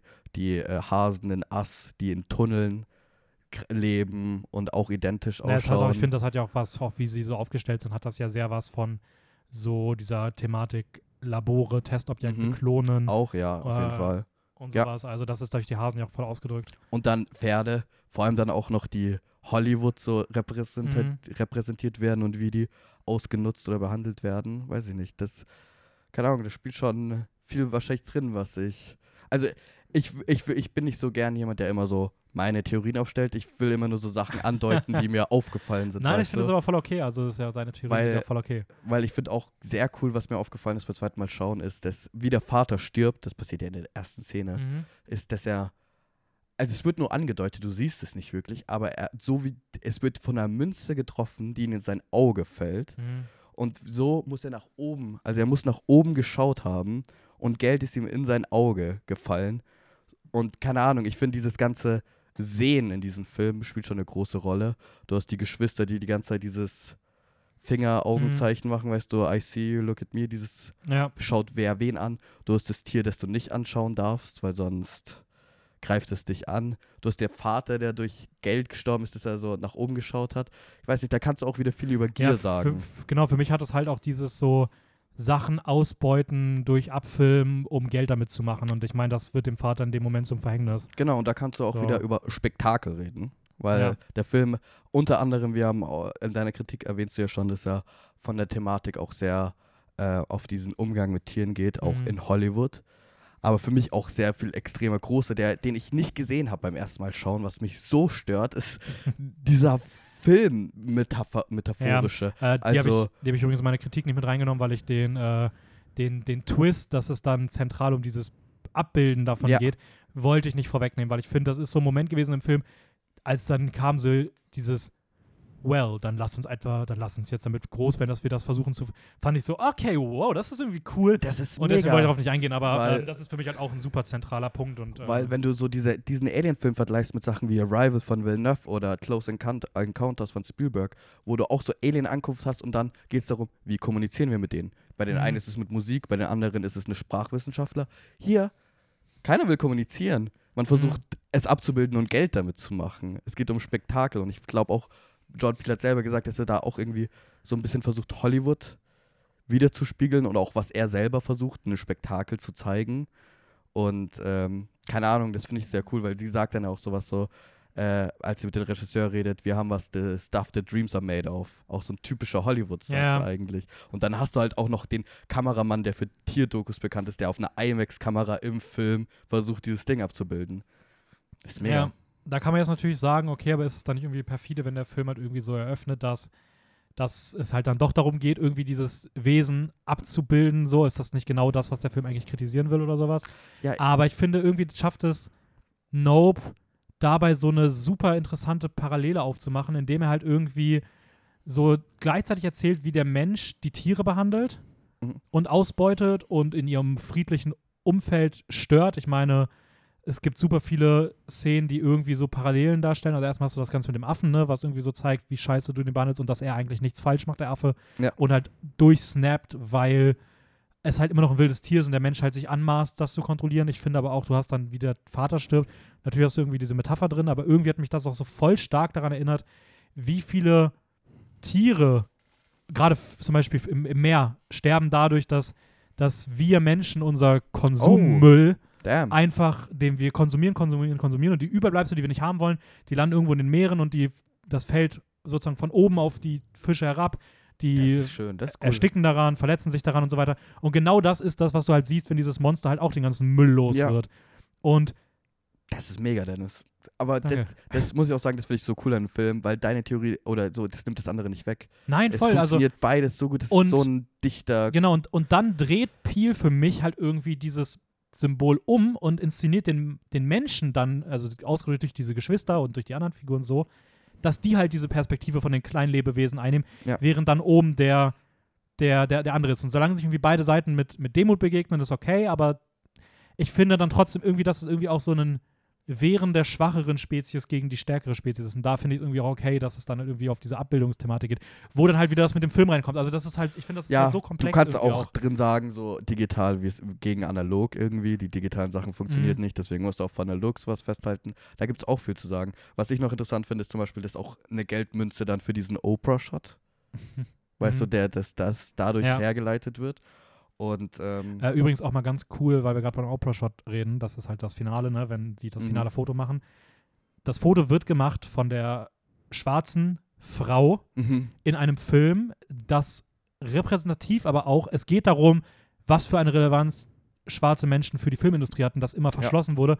Und dieser finale Shot wird von einer schwarzen Person gemacht, auch von einer schwarzen Frau. Das heißt, Frauen auch noch als Minderheit im, in der Filmgeschichte. Also das, das wird hier irgendwie so gebündelt. Dann hast du eine Figur, die in diesem Film so cool ist, die keinen Love Interest zu keiner Zeit bekommt, die so eine coole Figur ist, Ja. die diesen Big Moment am Ende bekommt, der repräsentativ irgendwie für die gesamte Filmgeschichte steht. Und ich, ich weiß nicht, ich finde das, das finde ich auch so cool geschrieben einfach. Ich muss auch sagen, ich mag auch wieder zum Thema äh, Spektakel, also diesen Mhm. Drang, diese Addiction zu Spektakel, die wir als Mensch haben irgendwie. Was auch merkwürdigerweise wieder funktioniert zu Not Okay, weil da spielt dieser, diese Sucht nach Mhm. Aufmerksamkeit ist auch das zentrale Thema. Ähm, Finde ich äh, cool, dass, dass du, hm, wie sage ich das denn jetzt? Bei dieses Parallele hast, dass wie der Film auch beginnt, du diesen äh, afroamerikanischen Jockey hast, Mhm. der die ersten zwei Sekunden Film sind und niemand weiß, wie der heißt, aber jeder weiß, wer das gedreht hat. So, das ist auch, wie machen sie Geld? Sie versuchen durch dieses Bild dieses äh, Monster festzuhalten, damit sie Geld und bekannt werden. Aber auch niemand wirklich, weißt du, es geht Ja. nur um diese Abbildung. Es ist nicht an sich die Figur, dieses Interessante, weißt du? ja, Ahnung, voll. diese Parallele gefällt mir auch Ja, sehr. es ist, ich weiß nicht, es ist einfach, ist einfach ein super runder, toller Film mit, wie gesagt, wunderschönen Shots. Also dieser, dieser eine Shot, der, der werde ich nie wieder vergessen, wo er auf dem Pferd reitet, von diesem Wesen verfolgt wird. Ja, da gibt es auch diese abenteuerliche Musik, das, was ich Und gemeint habe. diese Skalierung auch, es wirkt halt einfach, also ich meine, Dune hat das letzte Jahr auch gemacht, so dieser Mensch wirkt so klein im Kosmos. Mhm. Es ist soundtechnisch krass, es sieht so geil aus. Auch später diese Shots, wenn sich das Wesen noch weiter entfaltet und sowas. Ähm, Da übrigens, auch, äh, äh, auch ist mir aufgefallen beim zweiten Mal schon, äh, schauen, eine Parallele, dieses, ähm, dieser Mund, dieses Mhm. Auge, was sich öffnet von dem Monster und auch so entfaltet in Mhm. diesen grünen Ding. mhm. Da gibt es einen Shot, glaube ich, aus der Perspektive von dem Monster, wo ich glaube, der Regisseur gegessen hochgezogen wird. Mhm. Und da ist auch das Bild so halb bedeckt, genauso wie mit diesem grünen Tischtuch, als äh, der Junge, Steven Jo- Joins Figur als Junge unter diesem Tisch sich Mhm, versteckt mhm. und der Affe kommt. Das ist auch genauso mit diesem grünen Ja, kleinen Tuch irgendwie verdeckt. Das ist bestimmt irgendwie beabsichtigt davon. Ja, kannst du von ausgehen. Also, das ist inszenatorisch so krass durchgeplant. Ähm, ich fand es auch extrem cool, dass das halt so ein Monster war, weil Mhm. erstmal dachte ich, okay, also beim Trailer dachte ich, es ist irgendwie so eine weirde Wetterwolke einfach nur. Dann zu wissen, dass es irgendwie so mit so einer UFO-Thematik sein soll, Ja. voll cool. Aber dass dann nochmal der Twist kommt, dass es halt so ein Lebewesen halt irgendwie ist. Ich weiß nicht, mir hat das dem Film einfach nochmal so viel mehr gegeben. Ja, Und trotzdem hat es für mich auch irgendwie so auch als, als UFO-Film voll cool funktioniert. ja also, super. Super ähm, funktioniert. Ich, mir, ich mag halt auch diese Thementiefe so sehr. Also, keine Ahnung, da kann man so viel drin sehen. Und auch, was immer noch für mich komplett ungelöst ist, ist dieser verdammte Schuh. Ich habe den schon so oft verglichen hören mit dem Monolith aus, äh, aus Monolith oder wie er heißt, aus 2001. Keine Ahnung, weil er halt dieses senkrecht befremdliche nach oben stehen, zeigt er in irgendeine Richtung, zeigt er nach oben. Ich weiß nicht, es, es wird nie wirklich aufgelöst. Er wird Ah. so ein paar Mal gezeigt und es wird ihm Bedeutung gegeben. Aber nur symbolisch. Und ich finde den, der, der kratzt so die ganze Zeit in meinem Gehirn rum. Also was irgendwie. halt auch sein kann, ist, dass es einfach ein dummer Zufall war und dass sie es lustig fanden, dass sie beispielsweise das Ding irgendwie hingeworfen haben und dann ist er so stehen geblieben und die sagten, okay, das ist so absurd, lass einfach genauso filmen oder Aber ich weiß halt, dass zum Beispiel Jordan Peele äh, so seinen Schauspielern Filme gegeben hat wie Jaws 2001, Na, No okay. Country for Old Men, Close, Encounter, äh, Close Encounters, solche Filme gegeben hat. Hm. Also ich weiß nicht, ich finde es auch ein bisschen weit gezogen, den Schuh mit dem Monolith auf 2001 Ja. zu vergleichen, aber er hat auf jeden Fall, keine Ahnung, er hat was Befremdliches, dieses senkrecht nach oben stehende. Ja, voll. Also ich muss bei, also bei das Ding ist, bei senkrechten Symbol denke ich immer direkt an irgendwie so eine komische Phallus-Symbolik, ähm, die irgendwie so für männliche Macht steht, was ja irgendwie auch wieder zu Hollywood passen würde und dann auf Kosten der Frau, weil weiblicher Schuh oder sowas, aber ich glaube, das ist hier irgendwie zu weit hergeholt. Also ja, das. ähm, das würde ich jetzt hier mal irgendwie nicht nachgehen, aber ja, es ist auf jeden Fall, äh, ey, der, der hat so viele Symboliken, aber kann wahrscheinlich noch Stunden Das ist drüber deine reden. Lieblingsszene? Willst du, willst du dazu was sagen? Meine Lieblingsszene, ja, ich Mhm. glaube, meine Lieblingsszene ist definitiv Ah, die die, die, wenn er reitet, oder ist nur der Einzelshot. Ich muss sagen, ich finde schon die Szene auch krass nach, also diese klaustrophobische Szene, wo du nur diesen orangen Streifen hast und siehst, wie sie hochgezogen werden. Die ist und danach Hammer. werden sie in diesem Haus gehauntet und das, Das die, dieses. Wesen kündigt sich an, Das dadurch, dass du ihre Lieblings- Schreie hörst. Und das erzählt Ja. halt auf zwei Ebenen gerade eine Geschichte. Ja. Und das ist so krass. Und dann Ja. noch dieses Blut, was runterläuft und ähm, Da hast du den besseren Shining-Shot für mich. ja. Da hast du für mich den besseren Shining-Shot. Also dieses Blut runterlaufen da in diesem Haus rum. ja. Oh mein Gott. Das sah so krass aus. Ja. Also wirklich. Also das sind wahrscheinlich so die, die bei mir vorne wären. ich muss auch sagen, der Film macht mir wirklich Sorgen, weil ich nicht aufhören kann. Ich habe mich wirklich sehr gefreut auf, dieses, auf die Folge Mhm. jetzt, weil ich schon den ganzen Tag mit niemandem drüber reden kann über Nope und der die ganze Zeit in meinem Kopf ist. Er macht mir wirklich Sorgen, dieser Film, weil ich ihn nicht verliere und ich wirklich nochmal Lust habe, ihn jetzt anzuschauen. Was hat sich bei dir jetzt geändert, als du ihn das zweite Mal gesehen hast? Du hast ja auch gesagt, du hast irgendwas gefunden, was du beim ersten Mal gesucht hast. Ja, ich glaube, weil ich mich so am ersten so oft fokussiert habe auf irgendwas thematisches, jetzt tief irgendwas zu finden, ne, ist mir nicht dieses, was mir jetzt so sehr gefällt, dieses Mhm. Thema mit Spektakel und diese Besessenheit von Aufmerksamkeit überhaupt nicht aufgefallen, obwohl es direkt vor deiner Nase ist. Und auch die ganze Zeit solche Sachen, auch klein. In der ersten Szene kommt diese eine Schauspielerin ans Set, wo er da mit dem Pferd steht. Und dann sagt, sagt er so, ihr Kumpel da so, ah, look at her, Bonnie bla bla. Und stellt, Mhm. präsentiert sie auch so da, weißt du. Es ist dauerhaft solche Sachen. Keine Ahnung. Solche kleine Sachen, die aber, wenn du die Prämisse des Films kennst oder auch Mhm. siehst, dass es direkt auffällt. Ich weiß, in Us gibt es auch den Spruch, ähm, wo Lupita Nyong'os Figur irgendwas sagt, dass sie, sie sich unwohl fühlt und dann sagt sie, I don't feel like myself. Und dann sagt Mhm. ihr Mann Winston Duke, but uh, you look like yourself. Und es ist so, ja, okay. Ja. Du hast irgendwie genau wieder die, so gespiegelte Figuren. Ja, stimmt schon. Also Sowas mag ich man halt muss bei gern. Peel schon sehr viel auch auf Details achten. So. Mhm. Ich hatte tatsächlich ein bisschen Sorge, dass Peel bei mir rausrutscht aus meinen Favorite-Regisseuren, Ja, ich auch. weil ich, aber jetzt auch bevor ich Us nochmal guckte, weil in meinem Kopf war so, okay, Get Out finde ich krass, Us ähm, fand ich damals nicht so gut. Ich habe dann auch von die, der ersten Stimmen damals irgendwie von Nope gehört, die eher, eher gemischt waren. Mhm. Das ist dann allerdings, also das war so der Zeit, wo ich dachte, okay, hm, schade. Dann habe ich aber gehört, auf einmal doch nur noch Positives von Nope, obwohl es auch ein paar negative Stimmen gab, Ja. aber schon größtenteils dachte ich so, okay, der kommt schon unverhältnismäßig gut an. Ha, bin ich mal gespannt. Dann habe ich Ass mal geguckt, dachte so, okay, Ass ist auch wirklich gut.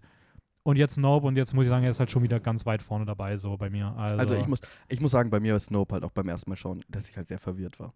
ja, Ich war wirklich verwirrt und da, das, der Film wirkt sehr unscheinlich teilweise. Also er kann sehr unscheinlich wirken. mhm. Wir sind jetzt sehr tief und wir haben auch nur angekratzt eigentlich an der Oberfläche, obwohl es Ja, ausschaut, als ob wir tiefgehend gegangen sind. Aber er wirkt unscheinlich und ich trotzdem ist er sehr verwirrend. So, durch solche Sachen wie mit dem Ja. Schuh und so weiter. Und deswegen war das auch nach dem ersten Schauen mal so ein Sacken lassen und so, okay, irgendwie bin ich extrem verwirrt. Was, ich musste das erstmal so ein bisschen enthadern und entziehen. Und dann dachte ich mir, okay, das machen wir am besten, indem wir ihn einfach nochmal direkt durch anschauen. Und diesmal auf IMAX. ja, ich bin nochmal gespannt, ob ich den nochmal noch auf IMAX schaffe zu sehen. Also ich werde es nochmal versuchen tatsächlich. Ich werde ihn, glaube ich, echt nochmal ein drittes Mal auf IMAX anschauen. Dann wird es der meist, also den Film, für den ich am meisten ins Kino gegangen bin, wahrscheinlich jemals. Und auch von diesem Jahr. Ich glaube auch für Liquid Pizza bin ich nur zweimal. Ja, krass. Ja, ich glaube also, wir werden über den auf jeden Fall Ende des Jahres nochmal, werdet ihr über den nochmal noch mal von uns was hören, nämlich im Jahresrückblick. Wahrscheinlich auch in unseren Videos, die potenziell kommen, wenn das alles so klappt, wie wir es uns aktuell Mhm. vorstellen. Meine Kritik. In deiner Kritik noch. Also Nope wird noch ein bisschen präsent bleiben, aber ist halt auch ein super Film. Ja, Ähm, wie würdest du die Peel-Filme das wollte ich auch dich fragen. Ähm, nach dem ersten Mal schauen wäre es wahrscheinlich für mich gewesen Get Us Nope. Aha. Jetzt ist es für mich Nope, Get Out Us. Ja, ich würde mich bei Habe der Reihenfolge. Get gesagt, oder? Ja, Get. Get. Ich dachte, du willst einen abkürzen, das ist mir aufgefallen, das ist alles eh nur ein. Also, ja, also bei mir wäre es mittlerweile tatsächlich auch äh, Nope, Get Out, Us. Nope, glaube, Get Us Out. nope, get us out. ja, true, das ist tatsächlich ziemlich lustig. Ähm, das Ding ist, ich würde trotzdem weiter behaupten, dass ich objektiv, wenn ich sagen müsste, objektiv versuche, einen Film zu gucken, würde ich wahrscheinlich Get Out weiterhin für seinen qualitativ besten Film halten. Mm, Ich muss sagen, Nope ist für mich dann eher so, da spielen einige subjektive Faktoren rein, die ich einfach sehr, sehr gerne mag und die ich mhm. so noch nicht gesehen habe. Ähm, Also ich würde das nicht, glaube ich. Aber ich, ich tue mich da auch schwer, das noch ein bisschen zu unterscheiden zwischen objektiv und subjektiv. ja, es gibt natürlich. ja, also das ist, da geht es ja eh los. Ob, richtig objektiv gibt es ja eh nicht, sondern Ja, es okay, ist ja klar. eher so eine subjektive Auslegung von, was objektiv sein könnte. Mhm. Aber ich glaube trotzdem, dass das inhaltlich und im Gesamtding Get Out der rundere und ambitioniertere Film ist Mhm. ähm, und auch vielleicht der wichtigere Film. Ich persönlich mochte aber Nope noch mal ein bisschen lieber, Was obwohl ich beide Filme absolut großartig finde. Was sagst du eigentlich zu dem Titel? Nope. Weißt du warum? Weil er das ja auch ein paar Mal sagt. Ja, aber weißt du, ich habe mir, ich hab mir das tatsächlich, weil das ist anscheinend, da haben auch end viele Interviews, Nee, Hosts weiß ich irgendwie das Thema drum gemacht. Das finde ich mega. Äh, John Peel hat gesagt, das ist meistens die, die Perspektive von Afroamerikanern in Horrorfilmen. Und er hat gesagt, wenn, wenn äh, schwarze ähm, äh, Menschen seinen Film anschauen, werden sie so reagieren. So, die sind da rumschauen und so, nope. Ah, Und okay. das finde ich mega. Das ist cool. Ja. Das finde ich richtig cool. Ja. ja, stimmt. Das ist ja auch genau der Shot, den man von Daniel Kaluuya sieht. Wenn er Ja. im Auto sitzt, Und hochguckt und Nope. Ja, und das ist, er hat gesagt, das ist, das ist deren Perspektive, die sie halt meistens haben. Und das finde ich mega cool. Und dann hast du halt auch, keine Ahnung, ich glaube, einer hatte gefragt, warum da nicht Hell, na, na, na, na. das sagt ja Kiki Palmers Figur. Ja, Ja, ja das, das hat mir sehr gefallen. Ja. Kleiner Fun Fact. cooler Fun Fact. Äh, wusste ich Mhm. tatsächlich nicht.